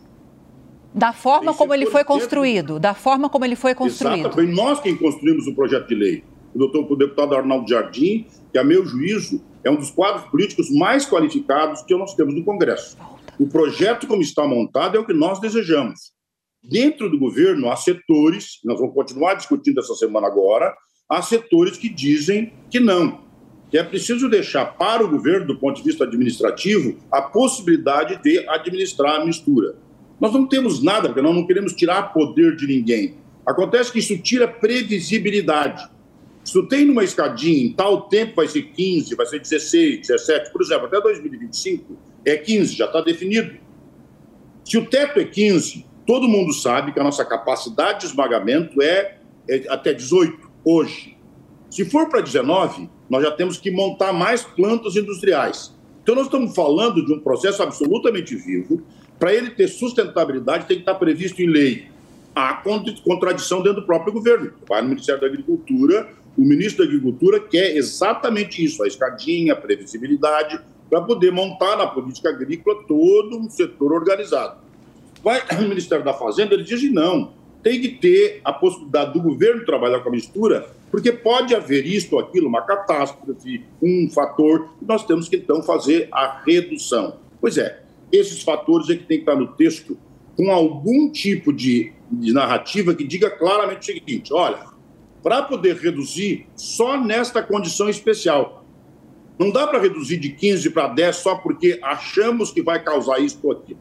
Não. O Brasil adota o biodiesel como uma política de Estado ele diz para o mundo que ele quer produzir um combustível que polui menos, ele inclui isto num projeto social, um projeto negocial, um projeto ambiental, ele, ele trabalha o projeto de saúde, ele põe todas essas razões e aí depois dá segurança jurídica e previsibilidade para quem está no meio. Isso não tem nada a ver com combustível fóssil. Quem quer fazer combustível fóssil está fazendo, ele é importantíssimo para nós, okay. ele continua sendo misturado. Agora, fazer isto, estabelecendo uma premissa de que se nós misturar a bomba vai subir dois centavos, não. Isso é mentira e a mentira não é, bom, não é boa companheira para essa discussão. Ok.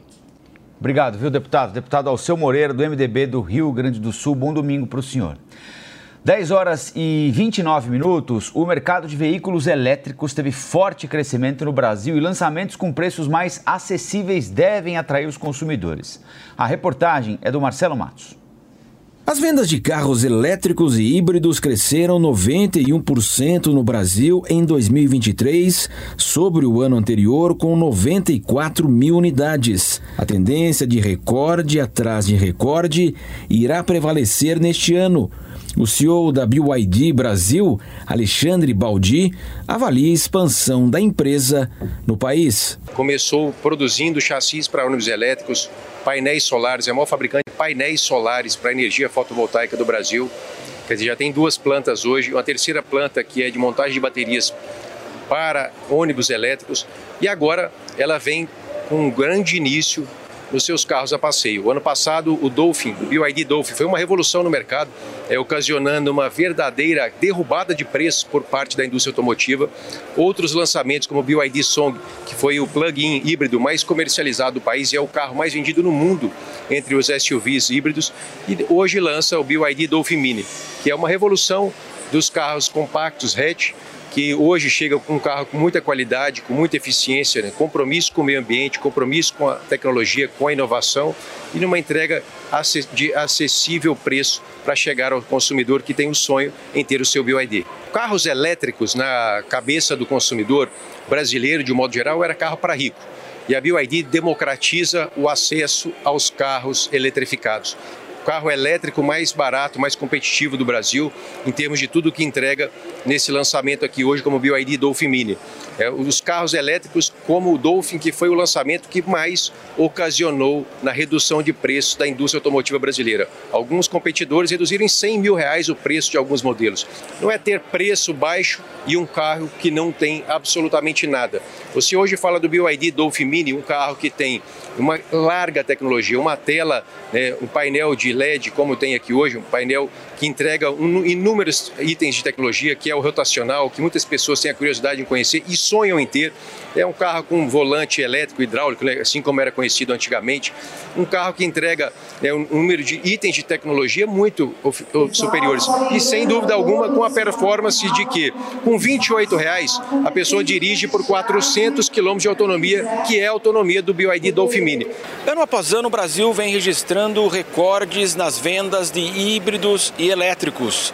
A expectativa para este lançamento aqui é que o mercado possa ficar mais aquecido, mas de uma maneira sustentável.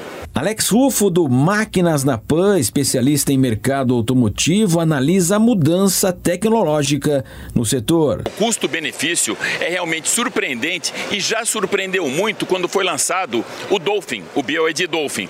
Agora eles lançam o BioID Dolphin Mini, eh, com um pacote tecnológico que não deve nada para a gama mais alta de produtos da marca, do Sil, do Ian Plus. Ele continua com, aquele, com aquela tela giratória, ele vem agora com indução, muita gente fala, olha, é um carro mais barato do que o Dolphin, então ele vem com menos tecnologia. Muito pelo contrário, ele é mais evoluído ainda tecnologicamente, ele vem com disco de freio na traseira, ele vem com um sistema que chama NFC, que você com card, você libera o carro, e assim, ah, muita segurança, seis airbags, um espaço interno muito grande, dois metros e meio entre eixos, então o habitáculo, a cabine, tem muito espaço. O carro chama atenção seu lado externo, design, mas dentro também. O acabamento é refinado e tudo é intuitivo aqui, né? Você pode, tem essa tela de LED aqui que você mexe toda com ela para falar sobre o que, você vai fazer e você gira inclusive. E os comandos são muito fáceis também aqui, ó. Aqui D de drive, né, de dirigir. Então, nesse botão aqui você controla o funcionamento do veículo e aqui, se precisar parar com emergência, você já aperta esse botão. Então o carro é muito bem acabado internamente, esse cockpit que reveste aqui para quem vai dirigir. E do lado de fora também chama muito atenção. É um lançamento que de fato deve impactar o mercado automotivo brasileiro. O diretor de marketing e comunicação da BYD, Pablo Toledo, reforça o compromisso da empresa no Brasil. A BYD é uma empresa brasileira há 10 anos. A gente está em Campinas com uma fábrica de chassis de ônibus elétricos, de painéis solares, em Manaus de montagem de bateria e agora vai é, produzir os carros elétricos mais tecnológicos do mundo em Camaçari, na Bahia. A BYD hoje é a empresa número um em carros eletrificados. Alcançou esse posto no fim do ano passado, já é a maior produtora e agora passa a ser também a empresa que mais comercializa veículos movidos a nova energia. Eu acho que hoje a gente está testemunhando uma virada de página. É o início de uma nova história na mobilidade brasileira, a história da eletromobilidade. É, são os primeiros capítulos de uma revolução verde não é. A gente falou muito na expectativa desse carro em preço e eu prefiro trocar por valor. A gente traz de volta para o mercado um jovem que já tinha aberto mão de ter um carro particular e que opta por um Dolphin Mini é, pela tecnologia, pelo preço acessível e porque é um carro correto, com zero emissão de carbono. Dos 94 mil modelos híbridos e elétricos vendidos em 2023 no Brasil, 19 mil são 100% elétricos, uma alta de 56% sobre o ano anterior, com forte tendência de crescimento em 2024. Vamos agora para Brasília para falar de um assunto que deve movimentar essa semana e muito, principalmente na Câmara dos Deputados, porque os partidos devem definir agora o comando de comissões na Câmara. E como estão as expectativas, hein, Bruno Pinheiro, para isso? Olivia, vamos lá. Estão em alta, na verdade, viu? Na última semana já havia uma expectativa de que isso seria resolvido, mas não houve nenhum sinal. Agora, no início do mês, a expectativa é que até o dia 8 de março isso seja finalizado. Uma vez no ano, existe então toda essa discussão para escolher quem vai comandar as comissões no Congresso Nacional, sendo mais exato na Câmara dos Deputados. O PT ficou no comando da Comissão de Constituição e Justiça, que, só para simplificar, é uma espécie de um controle remoto. É quem vai ali organizando o que vai ser colocado em votação na Câmara dos Deputados. Tudo é levado na CCJ, na Comissão de Constituição e Justiça. Agora, o Partido liberal de Valdemar Costa Neto, com 96 deputados, é quem está querendo assumir a CCJ, alegando que teve um acordo no início da legislatura, inclusive. E até aí está tudo bem. Acontece que aliados do governo Lula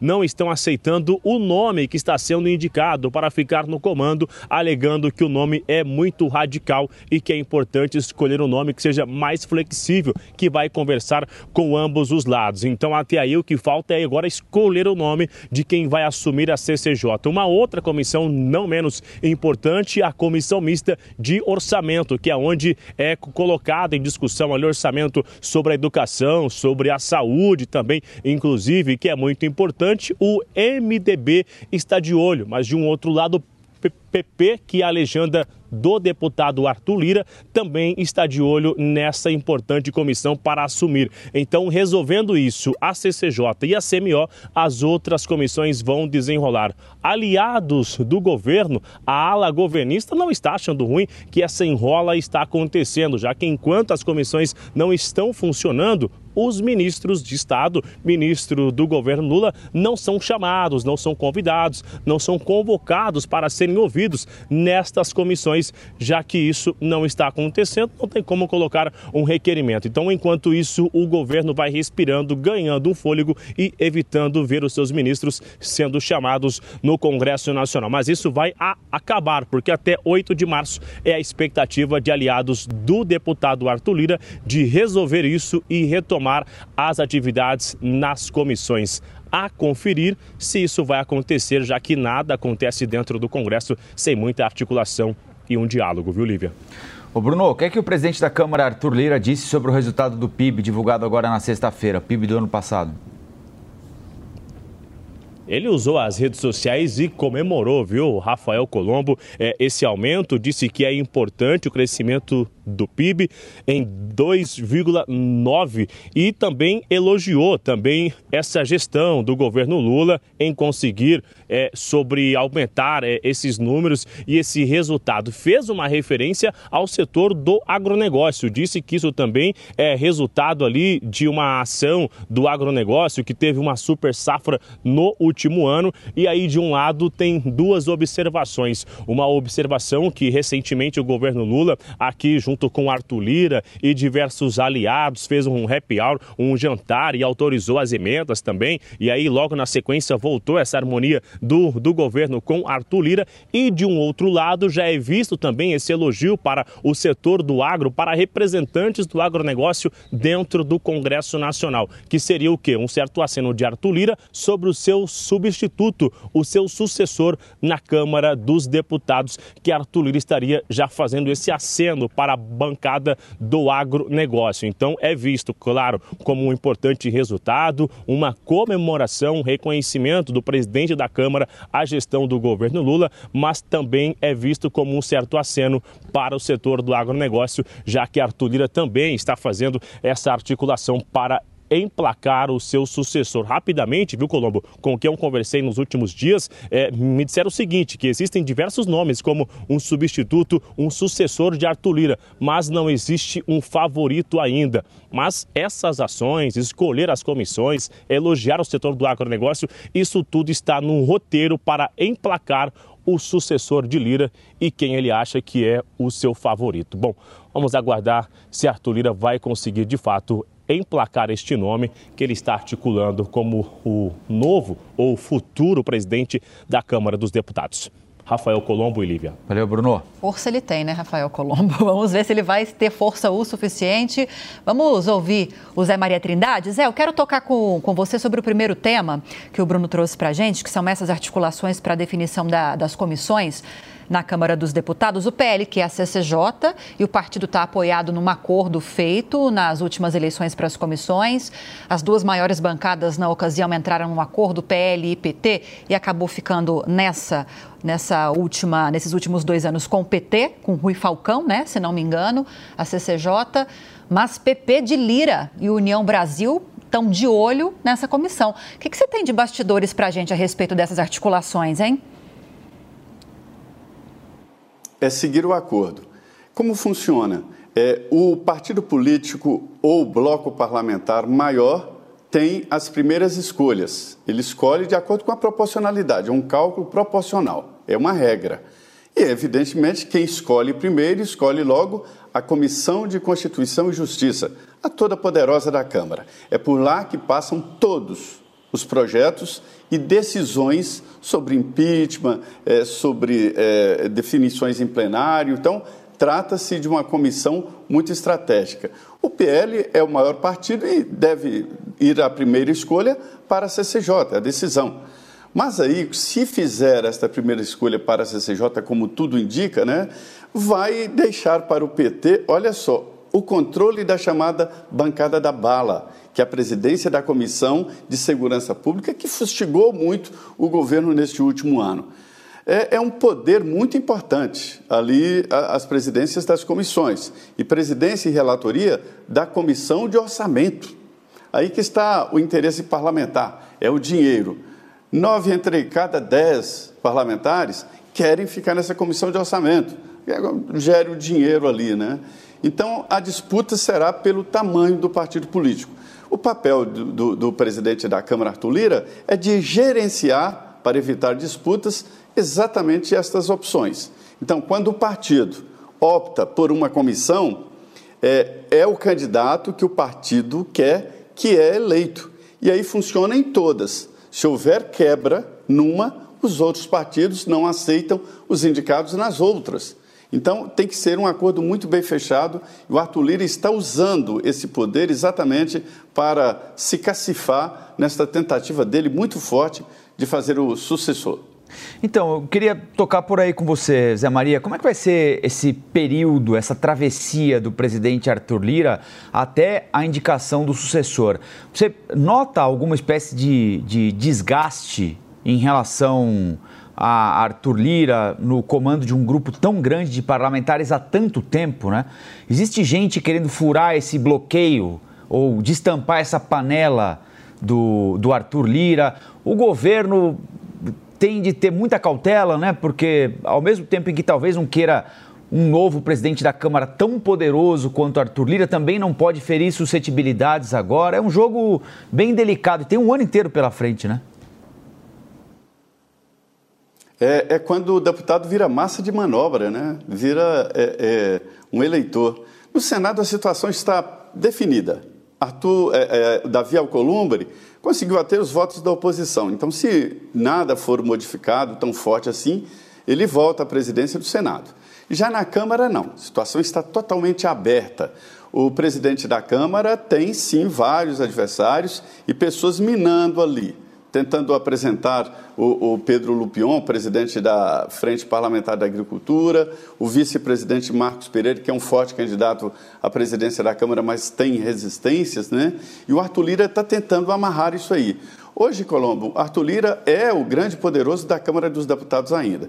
Sobre o cuidado que você se referiu do governo, é que o governo não pode perder. Se o governo entra na disputa, tem que ganhar. Não pode construir de novo um Severino Cavalcante, quando o governo tentou emplacar o Luiz Eduardo Greenhalgh na presidência da Câmara. E logo depois, tentando apoiar o Arlindo Quinalha, acabou produzindo o Eduardo Cunha, que fez o impeachment da ex-presidente Dilma. Então, o governo tem que ir muito, com muito cuidado, né? É, colocar o PT em cargo-chave na mesa e, se enfrentar, tem que ganhar. Mas o governo não tem força para ganhar a presidência da Câmara, não.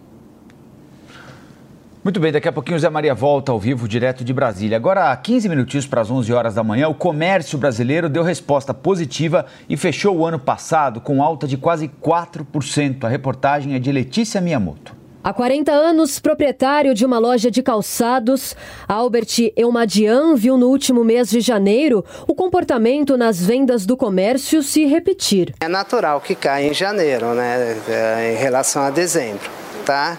Mas não foi assim péssimo, né? Foi razoável, né? Foi, teve uma queda em torno de 5, para mim, vai, em torno de 5%. Para José Reis, no início do ano, os preços estavam pouco atrativos. Mesmo assim, o segurança precisou ir às compras. Não teve outra opção, teve que, por mais que eu procurei, acabei comprando o preço que eu achei excessivo para mim, né? E o senhor sempre costuma comprar mesmo no início do ano? O senhor escolhe esse mês para fazer as compras ou não? Não, negativo. É, foi por obrigação mesmo, entendeu? A estudante Maria Clara Correia entrou em 2024 com o bolso apertado, economizou e então voltou a pensar em gastar. Sempre começando dando uma segurada, bastante. Deu aquele fôlego, a gente falou, hum, por que não dar uma olhada? E aí, a gente só parou para ver mesmo. As vendas no varejo físico brasileiro cresceram 0,9% em janeiro deste ano. Esta foi a segunda maior alta para o segmento nos últimos 12 meses. De acordo com o indicador da atividade econômica da Serasa Experian, o percentual só perde para o registrado em outubro de 2023 quando o aumento foi de 1,7%. Na avaliação do economista da Serasa Experian, Luiz Rabi, o bom desempenho do varejo impacta diretamente para que a economia do país também assuma um ritmo mais favorável. Se o varejo começa a ter um desempenho mais positivo, isso ajuda inclusive na contratação de mais mão de obra, ou seja, as vagas é, para se trabalhar nesse setor acabam é, ressurgindo, é, um setor altamente empregador, é, e isso faz com que é, a própria economia consiga andar num ritmo é, mais, mais favorável. Ainda de acordo com o especialista, a expectativa é de que esta melhora para o comércio seja gradativa ao longo de 2024. Com exceção do setor de combustíveis e lubrificantes, todos os outros reagiram positivamente no primeiro mês deste ano. O destaque foi para o ramo de tecidos, vestuário, calçados e acessórios, com um maior percentual de 1,7%, seguido por móveis, eletrodomésticos, eletroeletrônicos e informática, com 1,5%. O consumo das famílias deverá ser uma das principais alavancas de crescimento econômico é, em 2024. É, impulsionado pela queda do desemprego, a estabilidade da inflação, a redução dos juros e também é, por conta dos programas de transferência de renda, programas governamentais, acaba formando, né, todo esse conjunto de fatores acaba formando um vetor de sustentação para o consumo das famílias em 2024 que acaba se refletindo nas vendas do varejo. Já na comparação anual do indicador de atividade do comércio da Serasa Experian, o crescimento foi de 3,5%. Desta vez, o ranking de setores foi liderado por combustíveis e lubrificantes, com 6,2%, seguido de tecidos, vestuário, calçados e acessórios, com 5,9%, e móveis, eletrodomésticos, eletroeletrônicos e informática com 4,8%. O indicador de atividade do comércio é construído exclusivamente pelo volume de consultas mensais realizadas por cerca de 6 mil estabelecimentos comerciais à base de dados da Serasa Experian. Foram três dias de reunião do G20 com ministros da Economia e presidentes de bancos centrais das maiores potências do mundo. O Brasil, anfitrião do evento, defendeu pautas ambientais, falou em redefinir a globalização e pressionou pelo aumento da taxação dos bilionários. A Camila Yunes reuniu os principais destaques do encontro agora, na reportagem. Fernando Haddad liderou as primeiras reuniões de maneira remota devido ao diagnóstico de Covid. Estar longe dos colegas estrangeiros facilitou o ministro a tocar em temas sensíveis, a começar pelos benefícios fiscais dados a grandes fortunas, coisa que, segundo Haddad, tem de mudar.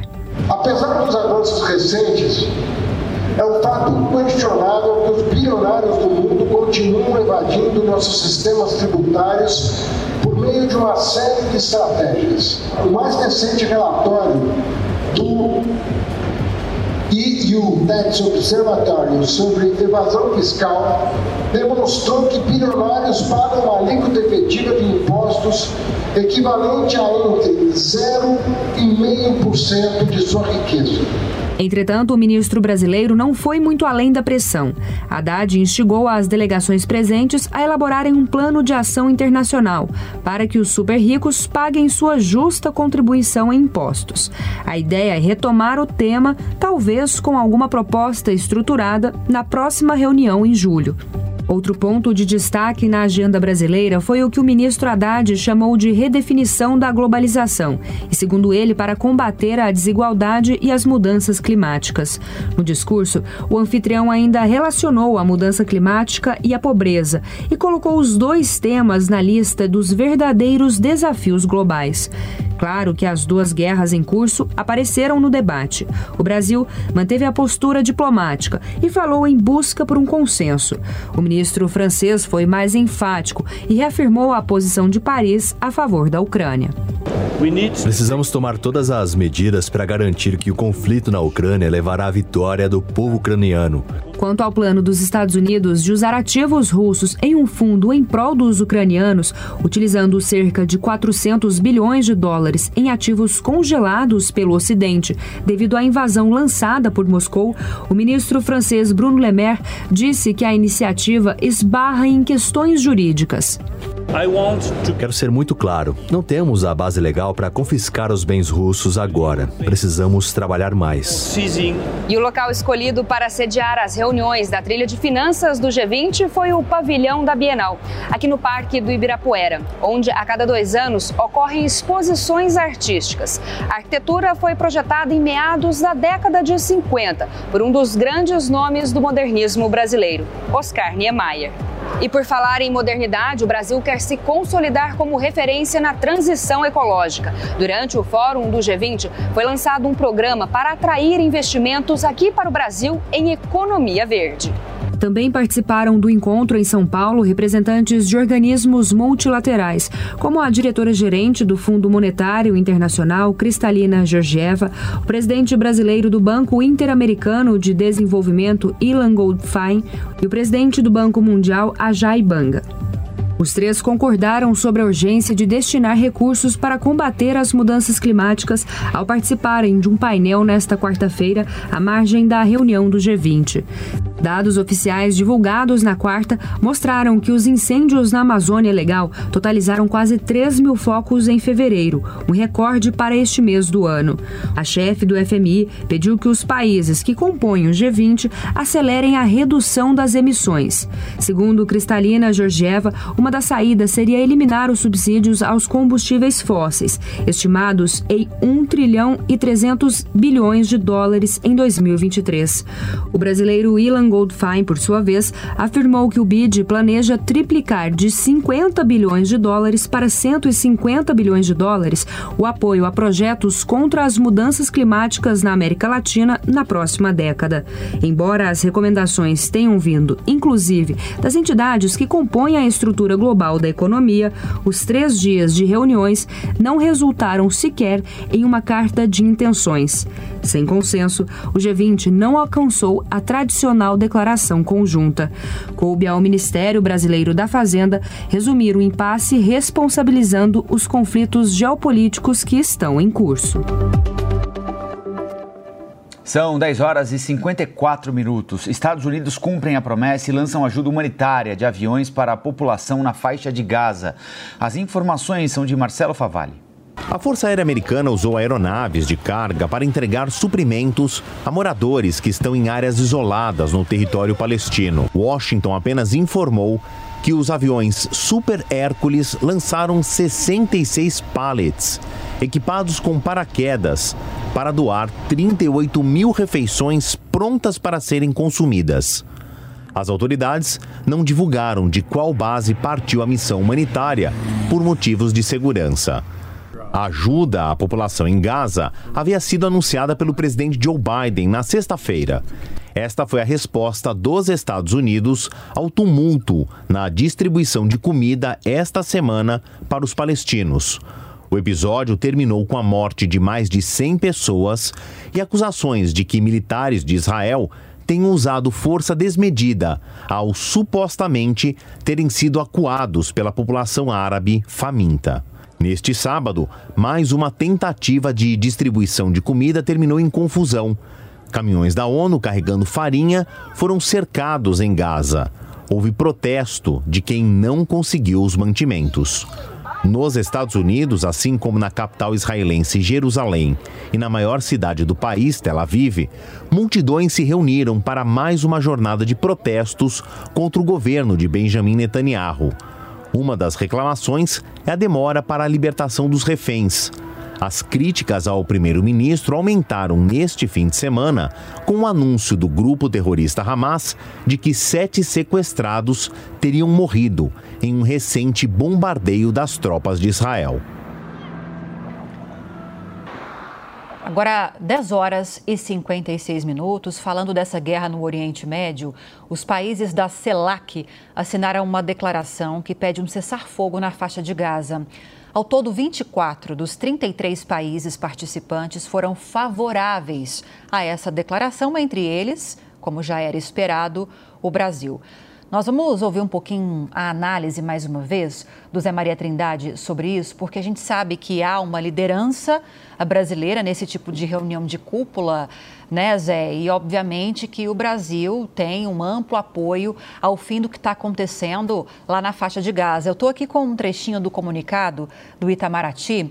E nesse trechinho está é, tá a indicação do primeiro dos seis tópicos listados nesse documento que foi divulgado, e abro aspas aqui: deploramos o assassinato de civis israelenses e palestinos, incluindo os cerca de 30 mil palestinos mortos desde o início da incursão de Israel em Gaza e manifestamos profunda preocupação com uma situação humanitária catastrófica na faixa de Gaza e com o sofrimento da população civil palestina. E aqui eu fecho aspas. Ou seja, é mais uma manifestação de repúdio de parte da comunidade internacional ao que está acontecendo na faixa de Gaza, mas resta saber o quão efetivo uma manifestação como essa pode chegar a ser, né?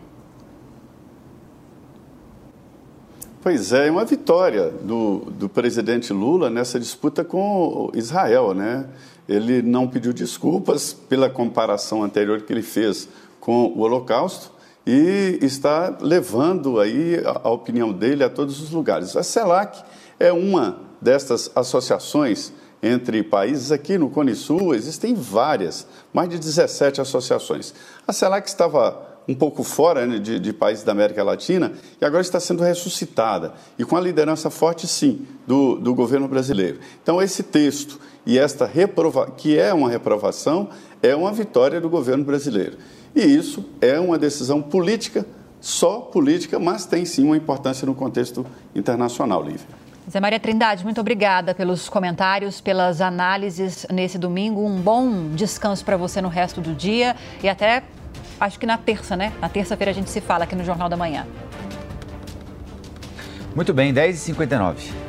Repita. 10h59. Nós vamos ficando por aqui.